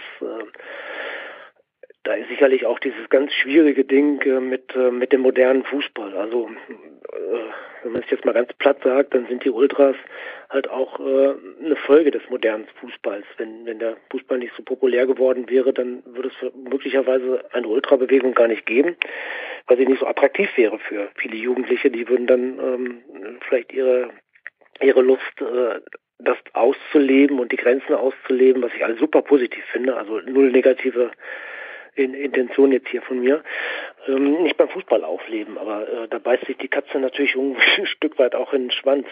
Und das ist ähm, auch, glaube ich, eine ganz schwierige Entscheidung für viele Ultragruppen, wie sie damit umgehen. Also äh, ich unterstelle jetzt mal den allermeisten ähm, aktiven Ultragruppen, dass sie sich sehr, sehr wohl bewusst sind, dass sie da in einer ganz schwierigen Situation sind. Einerseits so ein kommerzielles Unternehmen zu unterstützen und dem hinterher zu fahren oder hinterher zu fliegen auch ähm, und äh, gleichzeitig zu sagen, wir sind gegen den modernen Fußball. Und das hat äh, Kai schön in den Antworten ähm, so ein bisschen aufgedröselt äh, und dann noch mit ein paar sehr feinen italienischen Feinheiten äh, untergliedert. Ähm, ich weiß jetzt mal als, Beispiel sage ich mal, dass er äh, sagt, wenn jemand, wenn ein Deutscher an Ladio Maggiore kommt, dann wenn er ihn dann fragt, äh, wo er denn herkommt, dann äh, sagt er, ja, ich komme aus Deutschland. Ja, woher genau? Ja, aus Berlin. Ach ja, wo aus Berlin? Aus Friedrichshain. Aha, okay. Und wenn das andersrum macht, also ein Italiener fragt, dann sagt er zuerst das kleine Dorf, was er gar nicht kennt. Dann fragt er, wo ist das Dorf? Dann sagt er einen Ort, äh, den er dann möglicherweise kennt, aber immer noch nicht kennen muss, weil der auch noch so klein ist. Und dann kommt irgendwann erst der Ort und die Region, ähm, wo klar wird, äh, wo das eigentlich tatsächlich ist.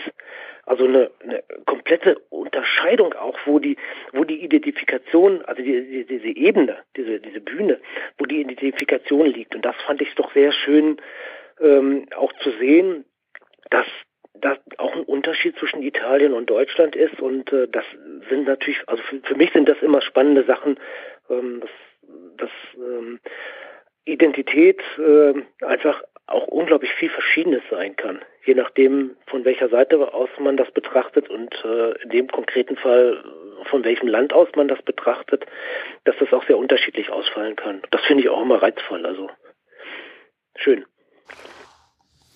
Bernd, möchtest du noch was dazu sagen? Ähm, nur vielleicht das, dass ich ähm, genau dieses, dieses Interview mit Kai sehr bezeichnend fand.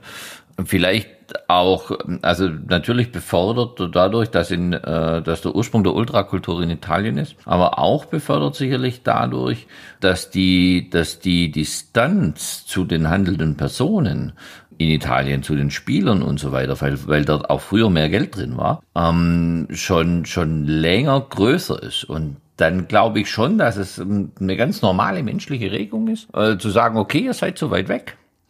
Ich identifiziere mich viel einfacher und viel unmittelbarer mit der Gruppe, in der ich mich, ähm, mit der ich ins Stadion gehe. Und das ist nicht mal ein Ultra-Thing, sondern das ist total menschlich und total verständlich und dieses Motiv finden wir auch in, in, in vielen, in vielen anderen Dingen. Also zum Beispiel, als ich Stefan Bartha von, von äh, Schalke-Fan fragte, was Schalke für ihn ausmacht, was für ein, was für einen Sinn das ergibt, sagte er sofort ja zwei Antworten.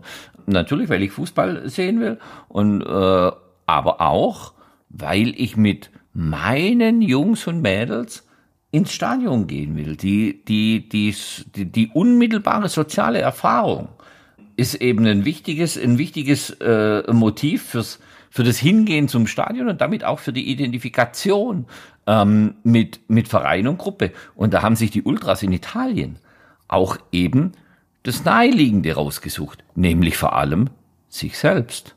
Wir haben jetzt schon viele Aspekte aus dem Themenbereich aufgemacht. Einer, der noch sehr, sehr spannend war, ist ein Artikel, der ist wahrscheinlich von einem Schweizer Kollegen geschrieben, nehme ich mal an.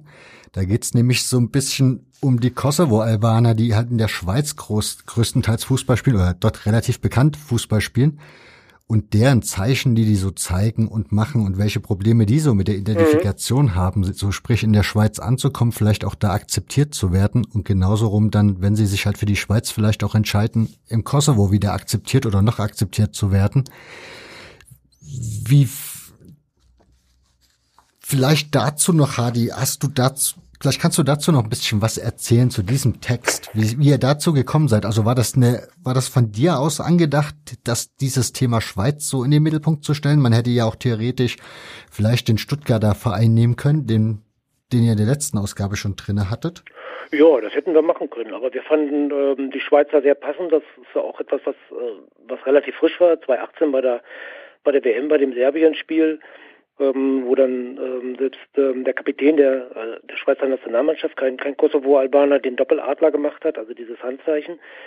Und ähm, Fabian äh, ist schon ganz lange, eigentlich von Anfang an, so ein bisschen im, im, im weiterten äh, Redaktionskreis bei uns dabei äh, und natürlich haben wir auch Bock, so ein bisschen diesen ganzen deutschsprachigen äh, Raum mit zu berücksichtigen bei dem, was wir machen. Und über den Tellerrand gucken wir ja sowieso. Also wir haben ja viel auch, auch Ausland dabei.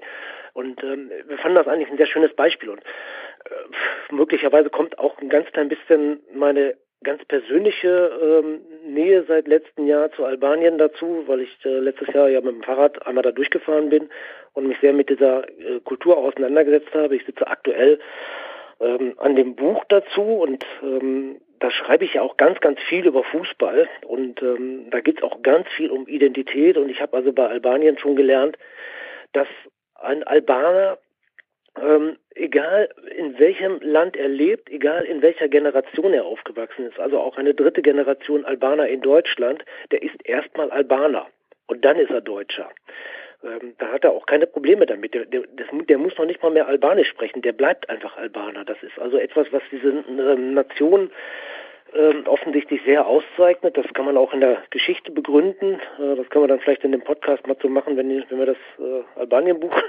behandeln. Dann kann ich da ein bisschen mehr darauf eingehen. Und das fand ich schon sehr spannend. Und dann ist natürlich diese ganze politische Implikation, die da mit dazukommt. Jetzt gerade das Serbien-Spiel. Ähm, das ist ja ein, ein, ganz, ganz schwieriger Konflikt. Äh, Serbien, Kosovo, das Amselfeld mit dabei und die Kosovo-Albaner. Die Kosovo-Albaner, die auch so ein bisschen zwischendurch stehen. Äh, weil in der Realität ist es dann schon so, dass die Albaner, also im, im, Kernland Albanien, natürlich viele sagen, die gehören zu uns, aber wenn es dann ins Detail geht, äh, dass sie dann sagen, ja, mal gucken, ne? Also das ist auch nicht so ganz einfach und die stehen so ein bisschen zwischendrin und ähm, ja, das ist einfach ähm, ein, ein wunderbares Beispiel für für diese andere Ebene von Identität, die wir ja auch alle haben. Also da bin ich wieder bei diesem komischen Begriff Heimat. Ähm, aber Heimat ist ja, ich habe es vorhin schon mal gesagt, man, sollte versuchen, dass man diesen Begriff nicht politisch sieht, sondern einfach als, als nüchternes Wort sieht. Und dann werden wir alle sehen, ein, Stück weit Heimat haben wir alle irgendwie, irgendwo. Und selbst wenn es ähm, wenn es nur ein, eine Bewegung ist, also dann ist meine Heimat halt, dass ich in Bewegung bin. Und ich glaube, das ist auch etwas, was man, was man äh, braucht und das kommt dadurch rüber. Und ähm, der Kosovo ist ähm, ja auch ein, ein Gebiet, was der sehr, das sehr umstritten ist und äh, das sehr fragil ist, das politisch fragil ist, äh, jetzt in, in sich auch schon mal fragil ist und wo es keine große Garantie gibt, dass dieses Gebilde irgendwie bestehen bleibt. Und ich glaube, dass das Bedürfnis, das dann nach außen zu dokumentieren, dass man dazugehört, ähm, dann auch entsprechend größer wird. Und ich glaube, das ist einfach dieser ganze Reiz der ganzen Geschichte gewesen, äh, weshalb wir die Geschichte gerne mit aufgenommen haben ins Heft. Bernd, was ist dein Lieblingstext oder Interview in dieser Reihe?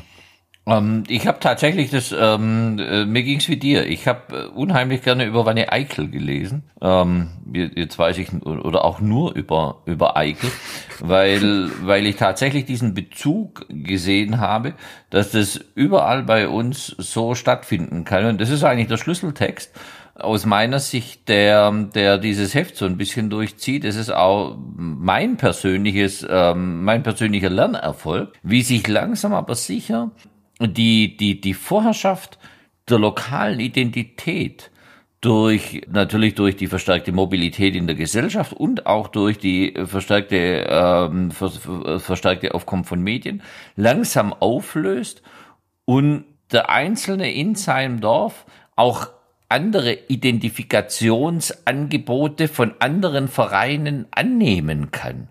Egal wo er gerade sitzt. In Vorpommern Bayern-Fan kein Problem, wie ich an den Flaggen vor kurzem gesehen habe. Und ähm, und das ist, das ist schon was Bemerkenswertes. Und eine Frage ähm, Richtung PSG ist natürlich klar und ist die Fortsetzung davon. Wir äh, bekommen diese Auflösung der lokalen Strukturen natürlich mehr und das ist schon ein, ein, ein Thema, das in die Identität von Vereinen und ins eigene Fansein deutlich mit reinspielt. Wie sich das in Zukunft gestalten könnte, darüber können wir am Schluss noch sprechen. Ich hätte noch eine Frage. Wie fandet ihr den Text von Stefanie Dilber? Also ich fand es, das war für mich auch eben dieser Lerneffekt, den hatte ich bei diesem Text, denn sie macht ja anhand von der Personalie Ismaik und dem Grünwalder Stadion, erklärt sie ja so ein bisschen die verschiedenen Fraktionen, die es in diesem Verein gibt. Das war ein Blick, der mir gar nicht so klar war. Also ich fand diesen Text sehr, sehr spannend. Genau, ähm, das fand ich auch. Das ist, also für mich ist das einer der stärksten Texte, den wir im Heft haben. Gerade weil Stefanie das schafft, ähm, diesen doch schwierigen Komplex 1860 äh, irgendwie am Ende auch zu etwas Verbindendem zu machen. Das fand ich total gelungen. Und bei 60 ist es ja nicht nur so, dass die aktuelle Situation äh, die Fanszene spaltet, sondern bei 60 war es ja auch bei Wildmoser schon so. Ich weiß noch, als ich das erste Mal unten war, ich habe ähm, ich hab zwei Bücher gemacht zu 60 München. Ähm, da war die Wildmoser-Frage gerade sehr akut. Äh, da spielte man im Olympiastadion und es gab vor dem Stadion Proteste von der, von der äh, Freunde der Grünwalder, äh, des Grünwalder, ähm, dass man wieder zurückgeht und da hatte ich damals Diskussion mit der ARGE, also mit diesem großen ähm, Fanclub-Dachverband, die absolut auf Wildmoser Seite war und, und da habe ich schon ganz viel ähm, Spaltung gespürt und das zieht sich ja wirklich durch diesen Verein durch. Ähm, dann ist 60 München auch ich glaube, der einzige Verein, der es bislang geschafft hat, zweimal die Lizenz entzogen zu bekommen und wirklich ganz unten wieder anzufangen, also äh, Bayernliga beziehungsweise jetzt dann Regionalliga. Äh, es gibt natürlich immer mal wieder, Offenbach fällt mir ein, Rot-Weiß Essen, ähm, da ist es aber alles ein bisschen gedämpfter abgelaufen. Bayern äh, 60 München ist schon äh, sehr krass und, ähm, und dann natürlich diese Identifikationsebene Stadion, die bei 60 ja auch einfach seit Ewigkeiten ähm, eine Problemfrage ist und die sich ja auch eigentlich in den 80ern schon, in der Bayernliga-Zeit, als sie dann wieder ins Grünwalder zurückgehen konnten, da zeigte sich irgendwie, hier ist unsere Seele und jetzt ist jetzt wieder so passiert. Und äh, das hat Stefanie, finde ich, ganz wunderbar rübergebracht, diesen riesengroßen Komplex 1860. Ähm, und wie gesagt, mit dem Schluss, ja, irgendwie sind wir dann trotz aller Differenzen alle ein Verein, wir sind alles Löwen. Schön gesagt. Jetzt darfst du deinen Musikwunsch vorstellen. Du hast einen ganz besonderen Song mitgebracht, denn hurra, hurra. Ja, das ist ein absoluter Ohrwurm. Also ich bin sehr erstaunt. Ich, mir, ist, ich, mir war da gar nicht bekannt. Von daher erzähl mal ein bisschen was zu den Hintergründen dazu, denn ich habe gesehen, es ist mal wieder ein Bristol-Song. Es gibt noch einen Bristol-Song. Nee, nee, es gibt noch einen anderen. Ja, also ich hatte das eben schon so, als äh, Bernd von PSG und Stuttgart erzählte, ich sitze ja hier parallel tatsächlich auf meinem Smartphone läuft jetzt äh, ohne Ton Bristol Rovers gegen Hull City und äh, ja, ich bin doch eigentlich ein schönes Beispiel für, wie schräg Identität ausfallen kann. Wie kann der ein, ein, ein ich sitze jetzt hier äh, in Südniedersachsen und gucke dieses äh, Drittligaspiel England. Ich bin vermutlich der Einzige in Deutschland, der es gucken wird. Äh, wie kann das passieren? Wie kann, wie kann so etwas gehen? Ähm, gut, ich kann es ganz kurz sagen. Ähm, Ich habe äh, eine Zeit lang in der Nähe von Bristol gelebt und ähm, habe dem höherklassigen Verein zweimal eine Chance gegeben, mein Herz zu gewinnen und ähm, er hat krass versagt. Ich bin sehr glücklich, dass er krass versagt hat, weil ich dann den dritten Anlauf ähm, dem unterklassigen Verein gegeben habe, das waren die Rovers und die haben das ähm, sofort geschafft, mein Herz zu gewinnen und das rücke ich auch nicht wieder raus. Und so kommt dann diese Identität und in dem Moment, wo meine Identität Identifikationsebene Göttingen 05 zerbrochen war, veränderte sich die Rovers-Ebene und die rückten einfach ähm, weiter nach oben. Und auch da ist es wieder so, dass es natürlich vor allem auch eine personelle Ebene ist. Wenn ich heute ins, nach Bristol fahre und ins Stadion gehe, dann brauche ich ungefähr eine Stunde, bis ich einmal rum bin. Bis ich all die Leute getroffen habe, die ich kenne. Und ähm, das ist einfach schön. Und ähm, ja, inzwischen fühlt sich das für mich so an, dass ich meine Freunde besuchen äh, gehe und naja, dann findet irgendwie zwischendurch auch nochmal ein Fußballspiel statt. Und, ähm, ich mache sehr gerne Auswärtsspiele inzwischen, wobei ich ähm, dann auch so verrückt sein kann, zum Beispiel nach Carlisle äh, zum Auswärtsspiel fahren zu wollen, dann aber nach Bristol zu fliegen und mit dem Supporters Club äh, sechs Stunden im Bus da hochzufahren, mir das Spiel anzugucken, sechs Stunden wieder runterzufahren und von Bristol wieder zurückzufliegen. Ich könnte auch nach Newcastle fliegen und hätte es dann einfacher, aber ich will halt diese ähm, Fahrt mit dem Bus machen. Und auch das hat wieder was ja, mit der Identifikation zu tun, mit der Zugehörigkeit, mit diesem wunderbaren Gefühl, irgendwo auf der Autobahn an einer, Raststätte zu stehen, aus dem Bus zu purzeln und ähm, zu zeigen irgendwie, hey, ich bin einer von den Verrückten, ich fahre einmal durchs Land, um da ähm, Fußball zu gucken. Das, ähm, das kommt alles zusammen. So, und jetzt kommst du zum Lied. Also es gibt einen, ähm, einen Song, der heißt The Toad and Boys von Ben Gunstone. Und das ist eigentlich das Rovers-Lied. Ähm, und als ich mich jetzt so ein bisschen auf diesen Podcast vorbereitet habe, da fiel er mir ein und dann habe ich den nochmal gehört und habe gesagt, irgendwie, der ist eigentlich absolut perfekt für das Thema Identifikation und Identität, weil der eigentlich alles aussagt, ähm, was wir zu diesem ähm, Thema zu sagen haben. Und deshalb habe ich ihn mir auch gewünscht. Ähm, ich werde jetzt mal, bevor wir ihn anfangen, bevor wir ihn hören, werde ich mal ein paar Sachen sagen. Dann könnt ihr schon mal so ein bisschen auch zuhören, was da eigentlich so stattfindet. Dann versteht ihr vielleicht auch ein bisschen mehr das, was ich sage. Ähm, Erstmal zu Ben Gunstone. Ben Gunstone ist, ein, ist eigentlich ein Lehrer. Ich habe ihn äh, kennengelernt und ähm, einfach Rovers-Fan und macht so ein bisschen nebenbei Musik. Und dabei ist dieses Lied äh, entstanden. Toad End, das ist ähm, die alte Fankurve im alten Stadion Eastville äh, an der Stapleton Road, die auch gleich in der zweiten Zeile stattfinden wird. Dieses Stadion ist ähm, abgerissen worden, ist die alte Heimat. Da sind wir auch wieder bei dem Thema Identität, verlorene Identität. Das ist heute noch so, dass wenn ich mit dem Fanbus fahre, dann fährt der los vom neuen Stadion, Memorial Ground im Norden, und dann fährt er noch zum alten Stadion, da steht inzwischen Ikea, und ähm, das ist immer noch Zusteigestelle für die Fans. Also das ist wirklich immer noch auch pff, 35 Jahre nach dem Abriss, glaube ich, äh, immer noch genau der Ort, wo das Herz schlägt, wo aber nichts mehr steht. Und ähm, ja, das ist schon mal diese eine Identifikationsebene, dieses dieses Stadion, ähm, was man was man da hat, äh, wo es dann auch so Ghost of Bamford und Barrett Steel, also wo die Industrieanlage äh, beschrieben wird, ähm, die dann da irgendwie mit verbunden wird. Das, äh, Rovers ist der Arbeiterverein und dann immer wieder der Refrain, can you hear the, the Toad and Boys sing? Also ähm, das ist natürlich die ganz klare Identifikation. Was macht einfach äh, der Fußball, dieses Singen, das ist ja auch ein, ein ganz wichtiger Punkt. Dann ähm, kommt North Bristol, das ist ähm, auch ein wesentlicher Aspekt der Identität eines Rovers-Fans. Äh, es gibt in Bristol äh, äh, North Bristol und äh, Them of the South oder South of the River und das sind die anderen. Ähm, Namen könnt ihr gerne googeln, ich werde ihn jetzt nicht erwähnen. Und dann wird die Vereinsgeschichte so ein bisschen, diese, diese Highlights, die werden irgendwie so ein bisschen auch äh, gezahlt, äh, äh, aufgearbeitet in diesem, in diesem Song.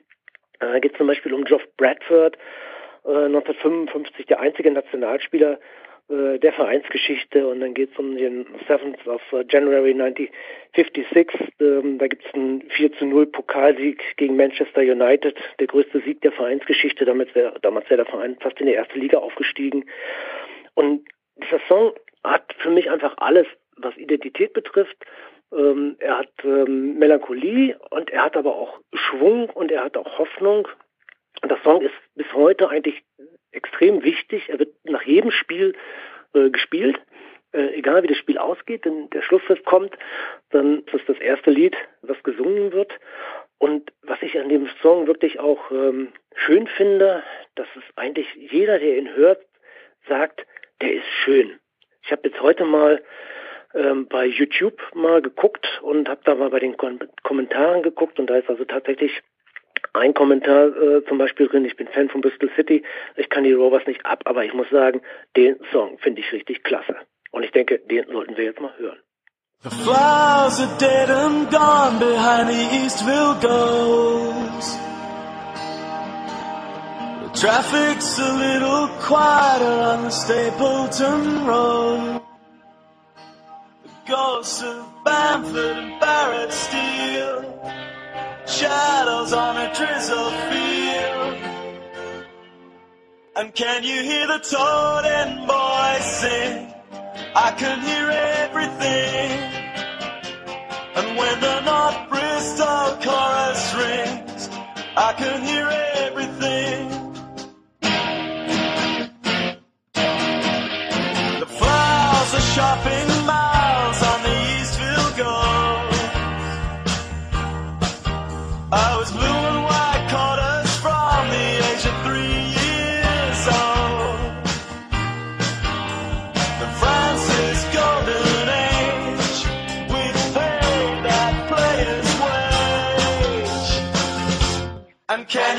you hear the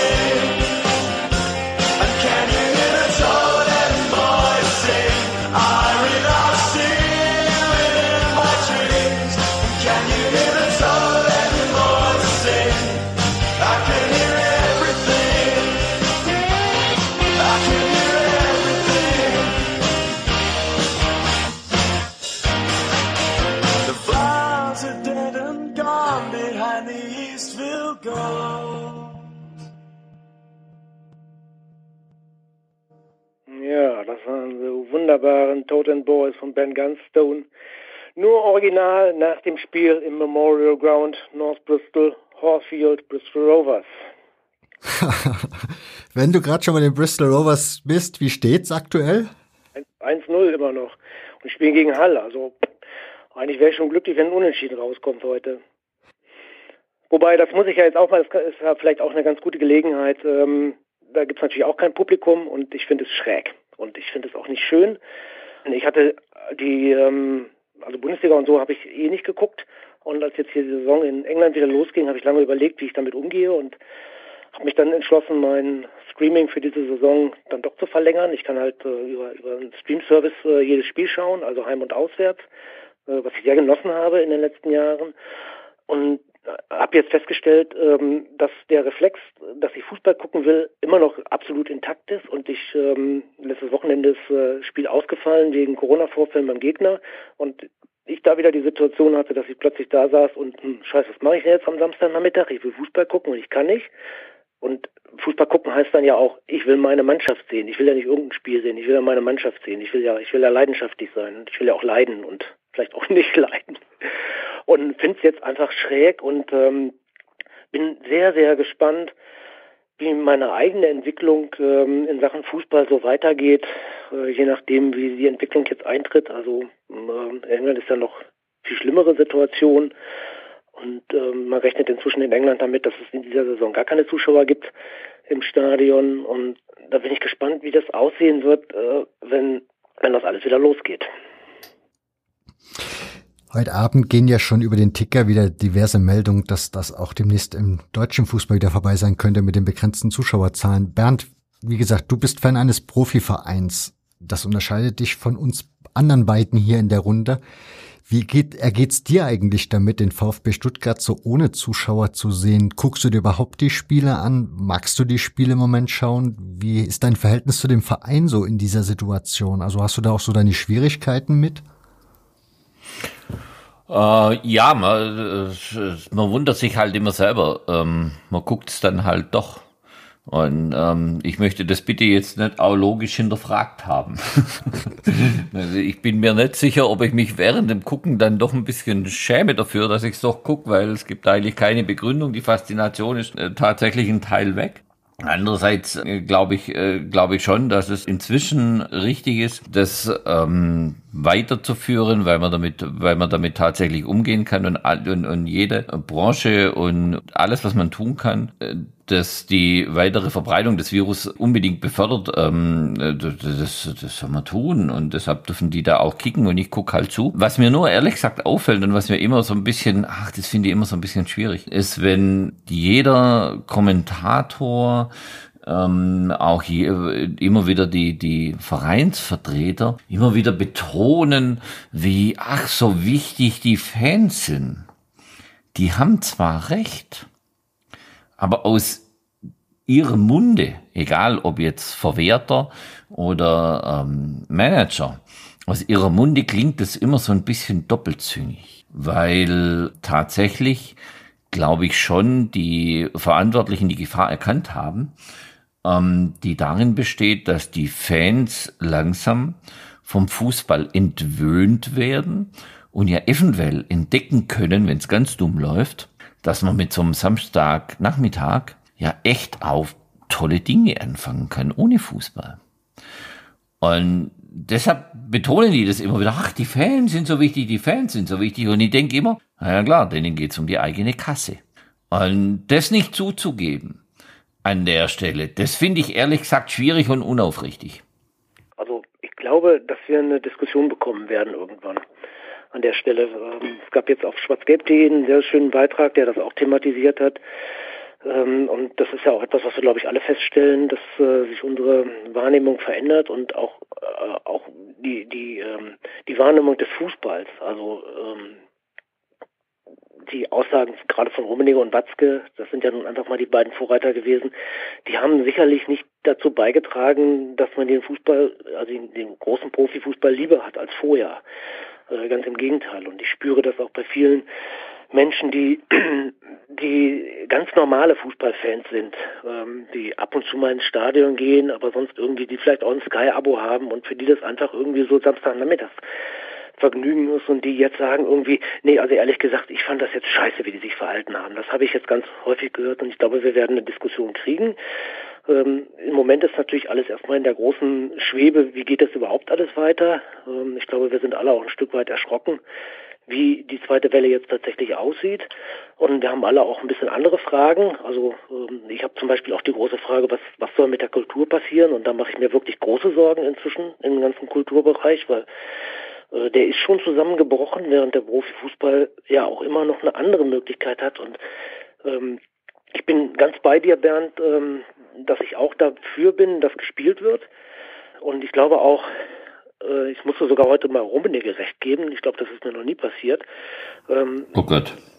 Ich ja. bin jetzt auch gespannt. weil, weil ähm, jetzt ja nun auch äh, wieder gesagt wird, dass auch keine Zuschauer bei den Bundesligaspielen da sein dürfen. Äh, aber er hat schon recht, die Hygienekonzepte funktionieren. Und ich glaube, der Frankfurter hat dann gesagt, irgendwie diese Hygienekonzepte sind entwickelt worden, genau für den Fall, den wir jetzt haben. Und jetzt greifen sie und sie funktionieren. Und warum dürfen wir jetzt keine Zuschauer mehr haben? Und äh, das muss ich auch sagen, das ist berechtigt, das zu fragen.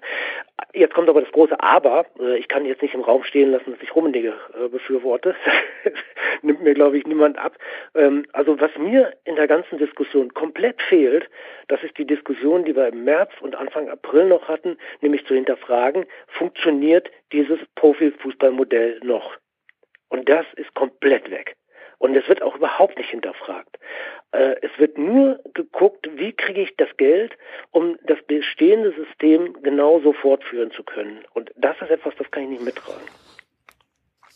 Das war die Intention meiner Frage, denn ihr habt in dem Heft auch so ein einmal den HFC Feige drinne, da sind Fans, die schon lange desillusioniert von ihrem Verein weggegangen sind und sich entschieden haben, einen neuen Verein zu gründen und einen anderen Ansatz des Fußballs zu wählen.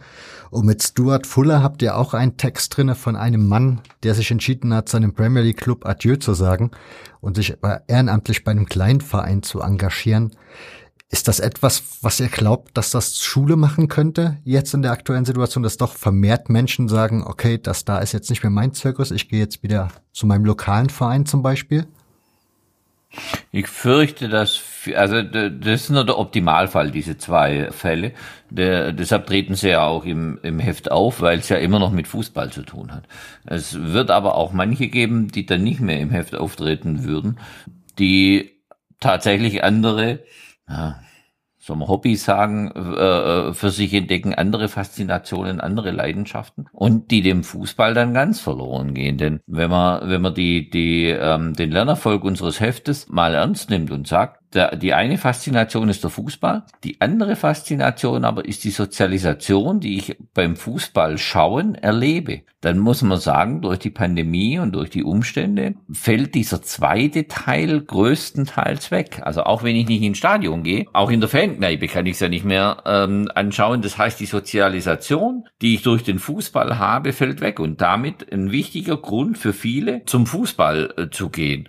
Und ähm, genau deshalb sehe ich schon ähm, die Situation für den Fußball langfristig bedrohlich, stimme aber natürlich im Hardy zu, äh, äh, der sagt, wir haben hier größere Themen, die auch vor Corona schon nicht gestimmt haben. Und die sind im Moment so ein bisschen unter den Tisch gekehrt, was natürlich ja auch nicht ganz stimmt, denn wir haben das ähm, äh, die Konzeptarbeit äh, von unserer Kurve, wir haben die Taskforce, von der sich mal noch rausstellen muss, ob das ein, ein DFB-Feigenblatt ist oder ob die tatsächlich was bewegt. Und das weiß man ja alles noch nicht. Also diese Dinge laufen dann schon im Hintergrund, die sicherlich jetzt durch Corona auch verstärkt werden. Ähm, aber es ist tatsächlich nicht so, dass sich was grundlegend ändert im Moment. Das ist nicht zu sehen.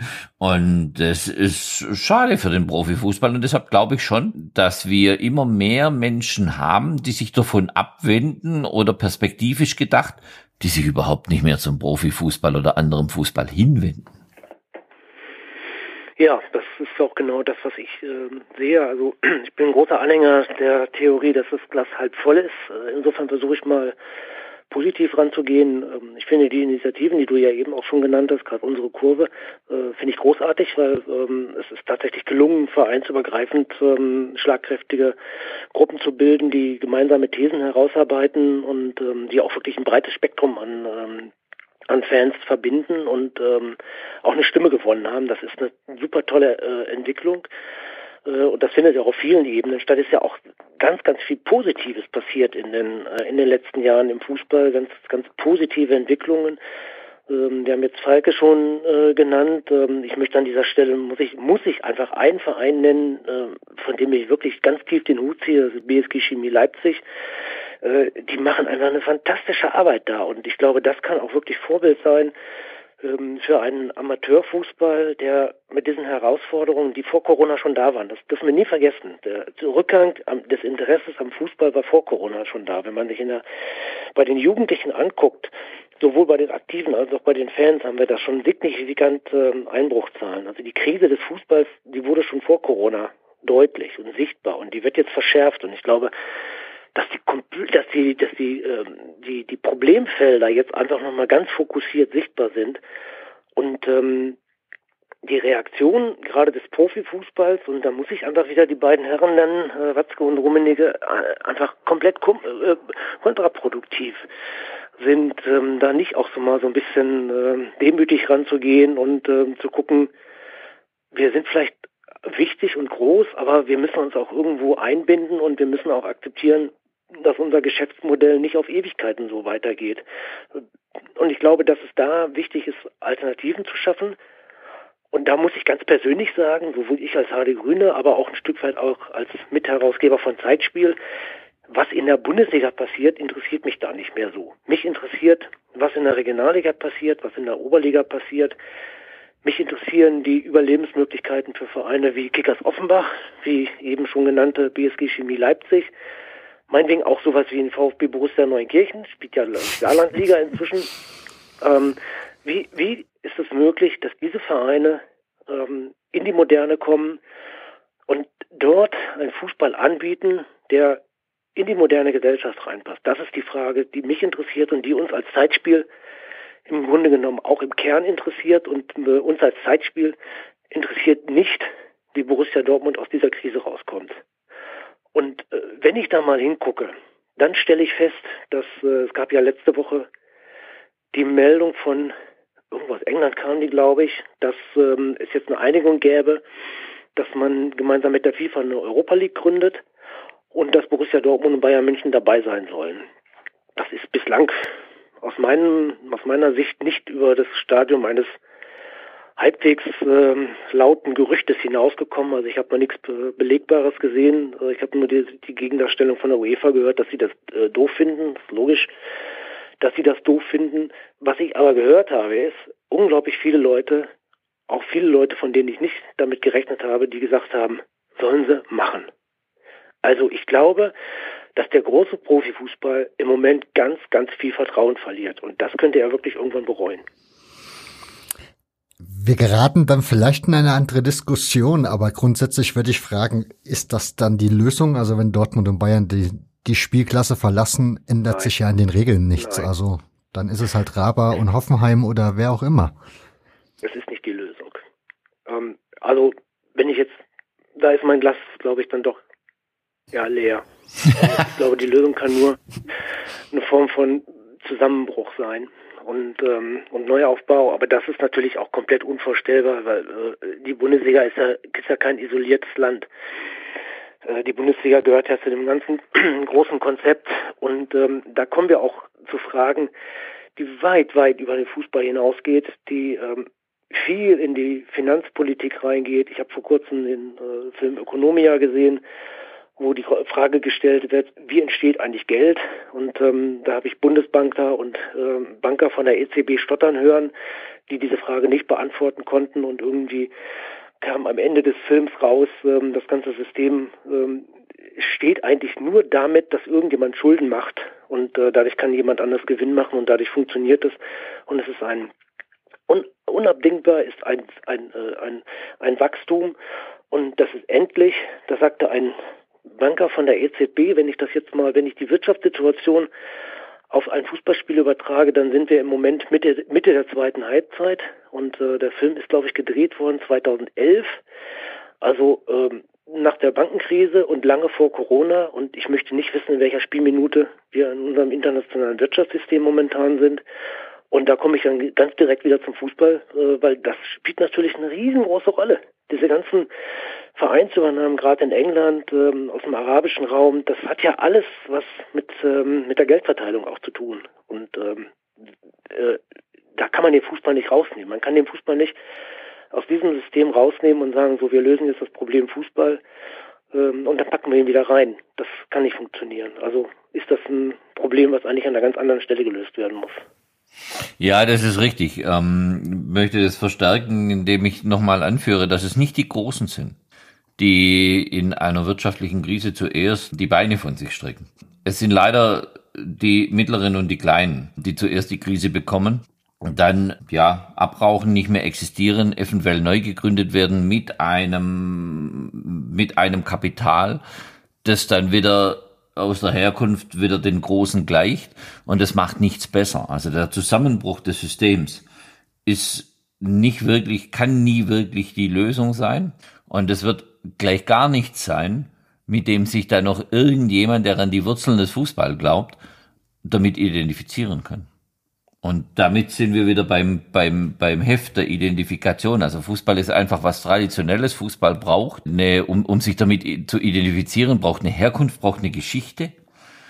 Und die hätte er dann nicht mehr im Falle eines Wiederaufbaus. Und damit wäre vieles an was wir heute glauben und was uns auch am Fußball fasziniert, weil wir Teil einer langen Geschichte sein wollen, hätten wir verloren und wäre, wäre wertlos. Also der ganze, der ganze Hintergrund, der übers Fußball hinausgeht, wäre dann verloren. Das wäre sehr schade. Deshalb muss uns alle daran gelegen sein, den Fußball in den jetzigen Strukturen zu erhalten, auch wenn wir ihn in großen Teilen unsympathisch finden.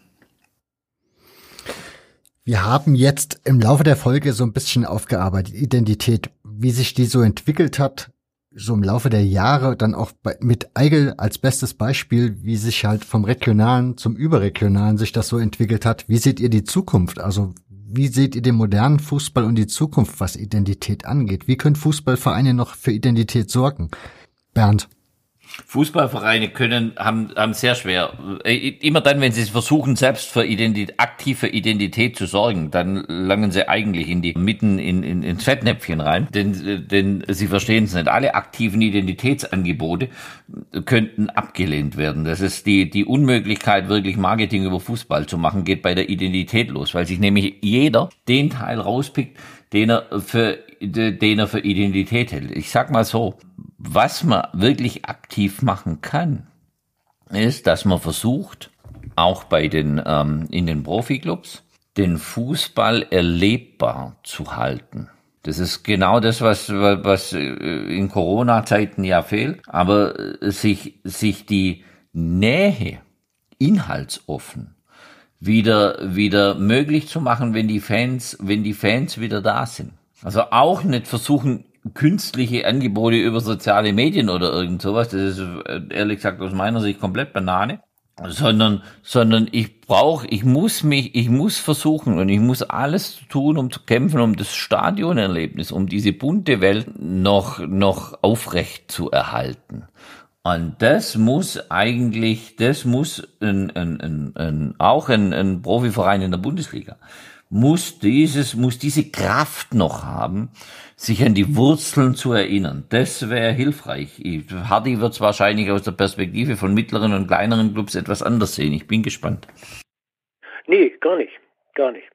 Ähm, also ich äh, könnte jetzt tatsächlich wieder mit dem Beispiel äh, Leipzig kommen, Chemie Leipzig, ähm, wo ich finde, wo sie das äh, genau machen. Also äh, für mich ist eine Kernfrage schon mal, äh, inwieweit ist die wie wichtig ist die, ähm, die, die sportliche Zielsetzung? Also ich muss aufsteigen, ich muss dies oder das erreichen, ich darf nicht absteigen. Da entsteht, glaube ich, bei vielen Vereinen ein ganz enormer Druck, der dann finanziell äh, kaum noch zu tragen ist, weil man entsprechende Spieler braucht. Das geht oft auch von den Tribünen aus. Ähm, das haben wir auch äh, bei Zeitspiel immer wieder ähm, erfahren dass von Fanseite gesagt wird, ja, da müsst ihr jetzt mal Spieler einkaufen und da muss mal, da müsst ihr mal verschulden, da müsst ihr mal ins Risiko gehen. Das ist ein, ein großes Problem, an dem äh, viele Vereine stecken. Und ich glaube, da muss man dran und das ist zum Beispiel auch wieder etwas, was ich bei, bei Chemie Leipzig einfach sehe. Da steht jetzt nicht im Vordergrund, wir müssen jetzt immer unbedingt Regionalliga spielen und also spätestens drei, in drei Jahren müssen wir in die dritte Liga aufsteigen, sondern da steht wir sind ein funktionierender Verein. Wir sind ein Verein, der im, im, regelmäßigen Spielbetrieb steht. Wir versuchen eine möglichst attraktive Mannschaft aufzubauen, die möglichst attraktiv und hochklassig spielt. Wenn es klappt, klappt es. Wenn es nicht klappt, klappt es nicht. Spielen wir halt wieder Oberliga. Wir haben, glaube ich, ein äh, sehr tragfähiges Finanzkonzept und wir haben es geschafft, diese Identität, die da einfach vorhanden ist. Und wenn man sich die Geschichte von Chemie Leipzig anguckt, dann ist das eigentlich auch ein Phänomen, dass sie es schaffen, eine Identität zu schaffen bei diesen wahnsinnigen Wechseln, die dieser Verein hinter sich hat. Äh, die einzige Konstante ist ja das Stadion. Und das haben sie, das, das schaffen sie. Also das ist einfach, Chemie ist Chemie. Und ich glaube, das ist etwas, was, ähm, was wichtig ist. Wir müssen aber auch zur Kenntnis nehmen, dass die große Zeit des Fußballs vorbei ist. Und das ist die Herausforderung. Wir kommen nicht mehr an, an die Zahlen. Ich habe jetzt gerade, ist jetzt gerade am, am nächsten Zeitspielheft, da habe ich mich ein bisschen mit dem DFB-Pokal in den 80er Jahren beschäftigt. Ähm, da hast du bei, bei, bei Spielen, äh, Spielvereinigung Ansbach gegen FSV Pfaffenhofen 2500 Zuschauer gehabt. Das ist absolut utopisch heute. Also das müssen wir zur Kenntnis nehmen. Das heißt, wir müssen, glaube ich, wirklich schauen, was ist noch möglich. Wir müssen den Fußball billiger machen. Ähm, das ist eine, das, da kommen wir nicht dran vorbei. Äh, das muss einfach wieder eine andere Qualität auch äh, im Bezahlbereich haben. Da ist ja Tim Frohwein zum Beispiel bei uns auch in der Redaktion, der der sehr viel untersucht äh, in dem ganzen Bereich Amateurfußball, unter, unterklassiger Amateurfußball, also Kreisebene, wie sind die Bezahlstrukturen und der immer wieder feststellt, das ist katastrophal, was da, was da für Strukturen herrschen. Und äh, dann müssen wir ran und dann müssen wir einfach anerkennen, wo der Fußball heute steht und schauen, was wir daraus machen können und in die Moderne gehen. Also wir, ich bin ja absoluter Traditionalist und ich beschäftige mich ja wirklich liebend gerne mit Geschichte. Wir haben die neue Buchreihe da mit den mit den legendären, mit den Zeitspiellegenden, wo wir, wo wir die Geschichten von Bayernhof und und all diesen Vereinen äh, abarbeiten, die heute kein Mensch mehr kennt. Also das ist meine meine mein Metier, meine Mission. Aber gleichzeitig ist mir natürlich vollkommen klar, damit können wir nichts mehr erreichen. Wir müssen modern werden. Ein Verein wie Bayernhof muss heute modern werden, sonst hat er keine Chance. Und da müssen wir hin. Zu solchen Vereinen wie Zeitspiellegenden könnte ich euch in dieser Folge oder in diesem Heft Olympia Wilhelmshaven empfehlen. Das ist auch so ein Verein, den ich vorher gar nicht kannte. Die Geschichte ist mir auch erst durch dieses Heft wieder, ja, nahegeführt worden.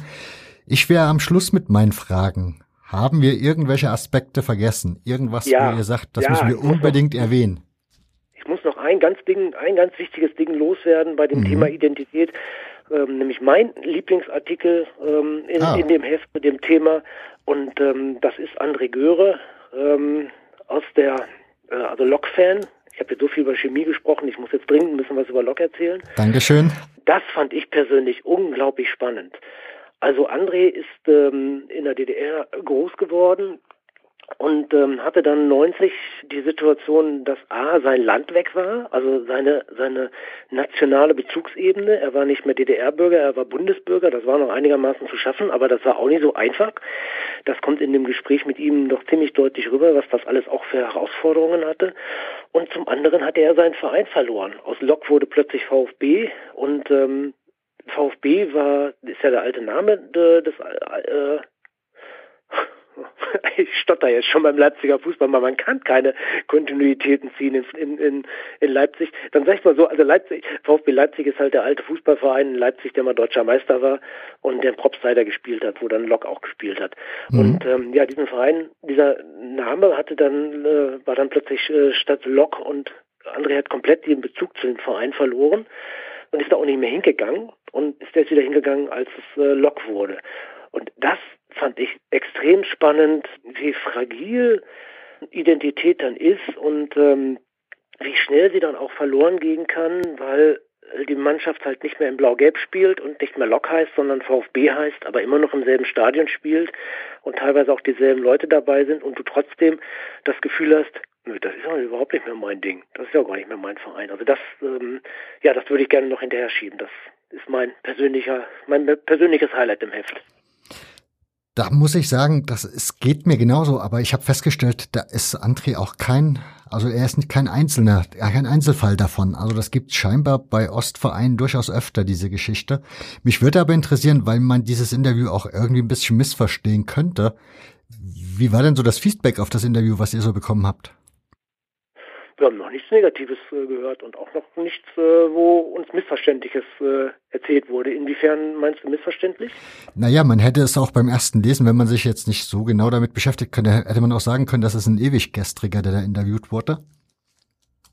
Was André ja definitiv Ja, nicht ist-. Ich kenne ihn ja auch Nee, selbst. aber nee ich, ich finde auch nicht, dass es, also er ist es nicht und ich finde auch nicht, dass es rüberkommt. Ähm, was André natürlich ganz klar sagt, ähm, ich bin, ich bin DDR-Bürger und ähm, das finde ich auch nachvollziehbar, weil er hat einfach die wichtigste Zeit seiner Sozialisation hat er in der DDR verbracht und ähm, er hat auch das Glück gehabt, mit seinem äh, Elternhaus in einer, in einer Situation zu leben, in der es alles gut funktioniert hat. Das hat sicherlich auch viele Menschen in der DDR gegeben, bei, das, bei denen das nicht so der Fall war. Und äh, er war ja auch nicht politisch verfolgt und seine Eltern auch nicht. Ähm, also er hat eigentlich eine ganz angenehme Lebenssituation gehabt und das ist ihm weggebrochen. Und ähm, das zu einem, zu einem Alter, wo es auch nicht so einfach war. Ähm, ich habe mich viel mit dem mit dem Thema beschäftigt. Bin ja gerade auch mit dem Fahrrad äh, mit meiner Tour d'Ostalgie unterwegs und versuche so ein bisschen einzutauchen in in, in die DDR-Welt und ähm, habe ähm, ein Buch gelesen, das heißt Eisenkinder. Da geht es um die Jugendlichen in äh, Eisenhüttenstadt und da habe ich zum ersten Mal verstanden, dass, glaube ich, die schwierige äh, Generation der Wendezeit die damals so 8- bis 15-Jährigen waren, ähm, die, die einfach noch nicht alt genug waren, um wirklich zu verstehen, was passiert und denen aber plötzlich der komplette Boden unter den Füßen weggezogen ist, weil alles Vertraute war weg. Und ähm, André sagt irgendwann, der große Unterschied war, dass man in der DDR immer irgendjemanden hatte, der einen an die Hand genommen hat und gesagt hat, so jetzt machst du das, jetzt machst du das, jetzt machst du das und das war plötzlich nicht mehr und das war die große Herausforderung. Und äh, das finde ich auch stark an, an, äh, an dem Gespräch mit ihm, dass er mir das aufzeigt, ähm, dass er aber gleichzeitig mh, keinerlei Anstalten macht zu sagen, ja, DDR war eigentlich auch scheiße, sondern dass er einfach auch sagt irgendwie, nee, das ist mein Land gewesen. Ich bin da, ich habe mich da wohlgefühlt, ich habe da gute Verhältnisse gehabt. Und äh, er toppt das ja am Ende sogar noch mit der Aussage irgendwie, das haben wir den Wessis ähm, ähm, voraus, dass wir äh, einfach improvi besser improvisieren können. Und das fand ich einfach auch klasse. Also, ähm, weil das ist auch Identität. Man, man Identität ist auch in dem Moment stark, wo du dazu stehst, weil du dazu stehst, auch wenn es vielleicht nicht so ganz en vogue ist. Wunderbar. Zu dem Thema Nostalgie-Tour hätte ich ja auch ganz viele Fragen gehabt. Du warst aber schon zu Gast beim Danny in dem Podcast Brennpunkt Orange. Den werde ich euch in den Shownotes verlinken. Da könnt ihr euch noch ein bisschen mehr dazu anhören. Da wird, oder da erzählt Hardy noch ein bisschen mehr von seiner Gedankenwelt, die ihn so beschäftigt hat während dieser Tour. Frage an dich, Bernd. Hast du auch alles erwähnt, was du noch erwähnen wolltest? Ähm, ich möchte gerne noch den Bogen rund machen zu einer Bilderstrecke, die mich sehr fasziniert, obwohl ich noch nie da war. Es gibt Engländer, die ähm, eine Bilderreise veröffentlicht haben, Lost Grounds and Stands. Und das hat auch unheimlich viel mit Identität zu tun, denn wie Hardy vorher erklärt hat, die ähm, Fans treffen sich ja immer noch an der Bushaltestelle dort, wo schon lange kein Stadion mehr steht. Also allein der geografische Raum, allein der Ort hat immer noch eine Faszination und trägt nicht wenig zu, zu der Identität bei, weil natürlich dieser überstrapazierte Begriff äh, von Heimat, wo Hardy zu Recht gebeten hat, man soll ihn bitte nicht politisieren oder für irgendwas anderes verwenden. Diese, die, äh, äh diese, diese ganz einfache Heimat, die dann in den, in den Lost Grounds natürlich auch untergegangen ist und die dokumentiert ist durch die Bilder, hat für mich eine unheimlich große Faszination, weil ich weiß beim Betrachten der Bilder, der Ort, den Ort gibt's nicht mehr. Und, und, und das ist sowas wie, wie, wie diese verlorene Heimat und auch die Frage bei vielen weiteren Stadionprojekten, kann man diesen Mythos, lässt sich die, den Mythos der Rheinverein, lässt sich der tatsächlich verpflanzen von einem Ort zum anderen. Ich kenne manche Vereine, die daran gescheitert sind. Und das, das entlarvt sich äh, äh da und deshalb noch die, diese, diese letzte Empfehlung an einen äh, Artikel, den wir in diesem Zeitspielmagazin äh, gesetzt haben und der wundervoll äh, äh, zu Identität passt, obwohl er eigentlich im Schwerpunkt gar nicht drin ist. Lost Grounds and Stands. Wer sich dieses Buch bestellen will, im Heft sind auch noch die Bezeichnungen und irgendwie kriegt man es sicherlich hin. Wunderbar. Damit würde ich sagen, sind wir auch schon durch. Ich bedanke mich ganz, ganz herzlich bei euch beiden. Halt, dass halt, halt. Jetzt muss ich noch mal kurz, äh, bevor du an die Danksage kommst, ähm, ein kleines Bonbon in die Runde werfen, ähm, weil wir haben nämlich äh, etwas Wunderschönes äh, aus Buenos Aires geschenkt bekommen und das wollen wir verlosen. Und äh, da kommen wir jetzt die nächsten Tage, kommen wir damit mal rum, was genau das ist und äh, in, unter welchen Bedingungen wir das verlosen. Äh, haltet mal die Ohren äh, offen oder die Augen offen besser bei den üblichen Kanälen, also Facebook, Twitter und Instagram. Und da wird das dann kommen und ähm, das ist wirklich ähm, etwas sehr Schönes, was wir da haben. Und dann noch der Hinweis, der einem Werbetexter wie mir ganz leicht von den Lippen geht. Man kann das Zeitspiel Magazin abonnieren. Das geht auf www.zeitspiel-magazin.de. Der wichtigste Hinweis dieses ganzen Podcasts. Vielen Dank für die Zeit. Frage ich jetzt trotzdem nach sozialen Net Netzwerke. Unter welchen Namen findet man euch da? Äh, bei Facebook sind wir unter Zeitspielmagazin, das sind wir auch bei Twitter und da sind wir auch bei Instagram. Also eigentlich ganz einfach. Wunderbar. So, und jetzt die Verabschiedung. Ich bedanke mich bei euch beiden ganz, ganz herzlich für eure Zeit, die ihr investiert habt. und die Mühe, die ihr euch gemacht habt. Dankeschön. Wir bedanken uns bei dir für die Vorbereitung und wir bedanken uns bei allen Hörern für die Zeit, die sie uns geopfert haben. Merci bien. Ja, ganz genau.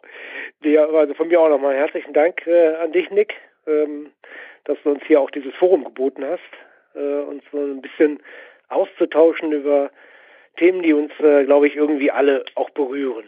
Schöne Sache. Und das war sie, die 92. Ausgabe des Hörfehler-Podcasts und die mittlerweile fünfte zum Zeitspielmagazin.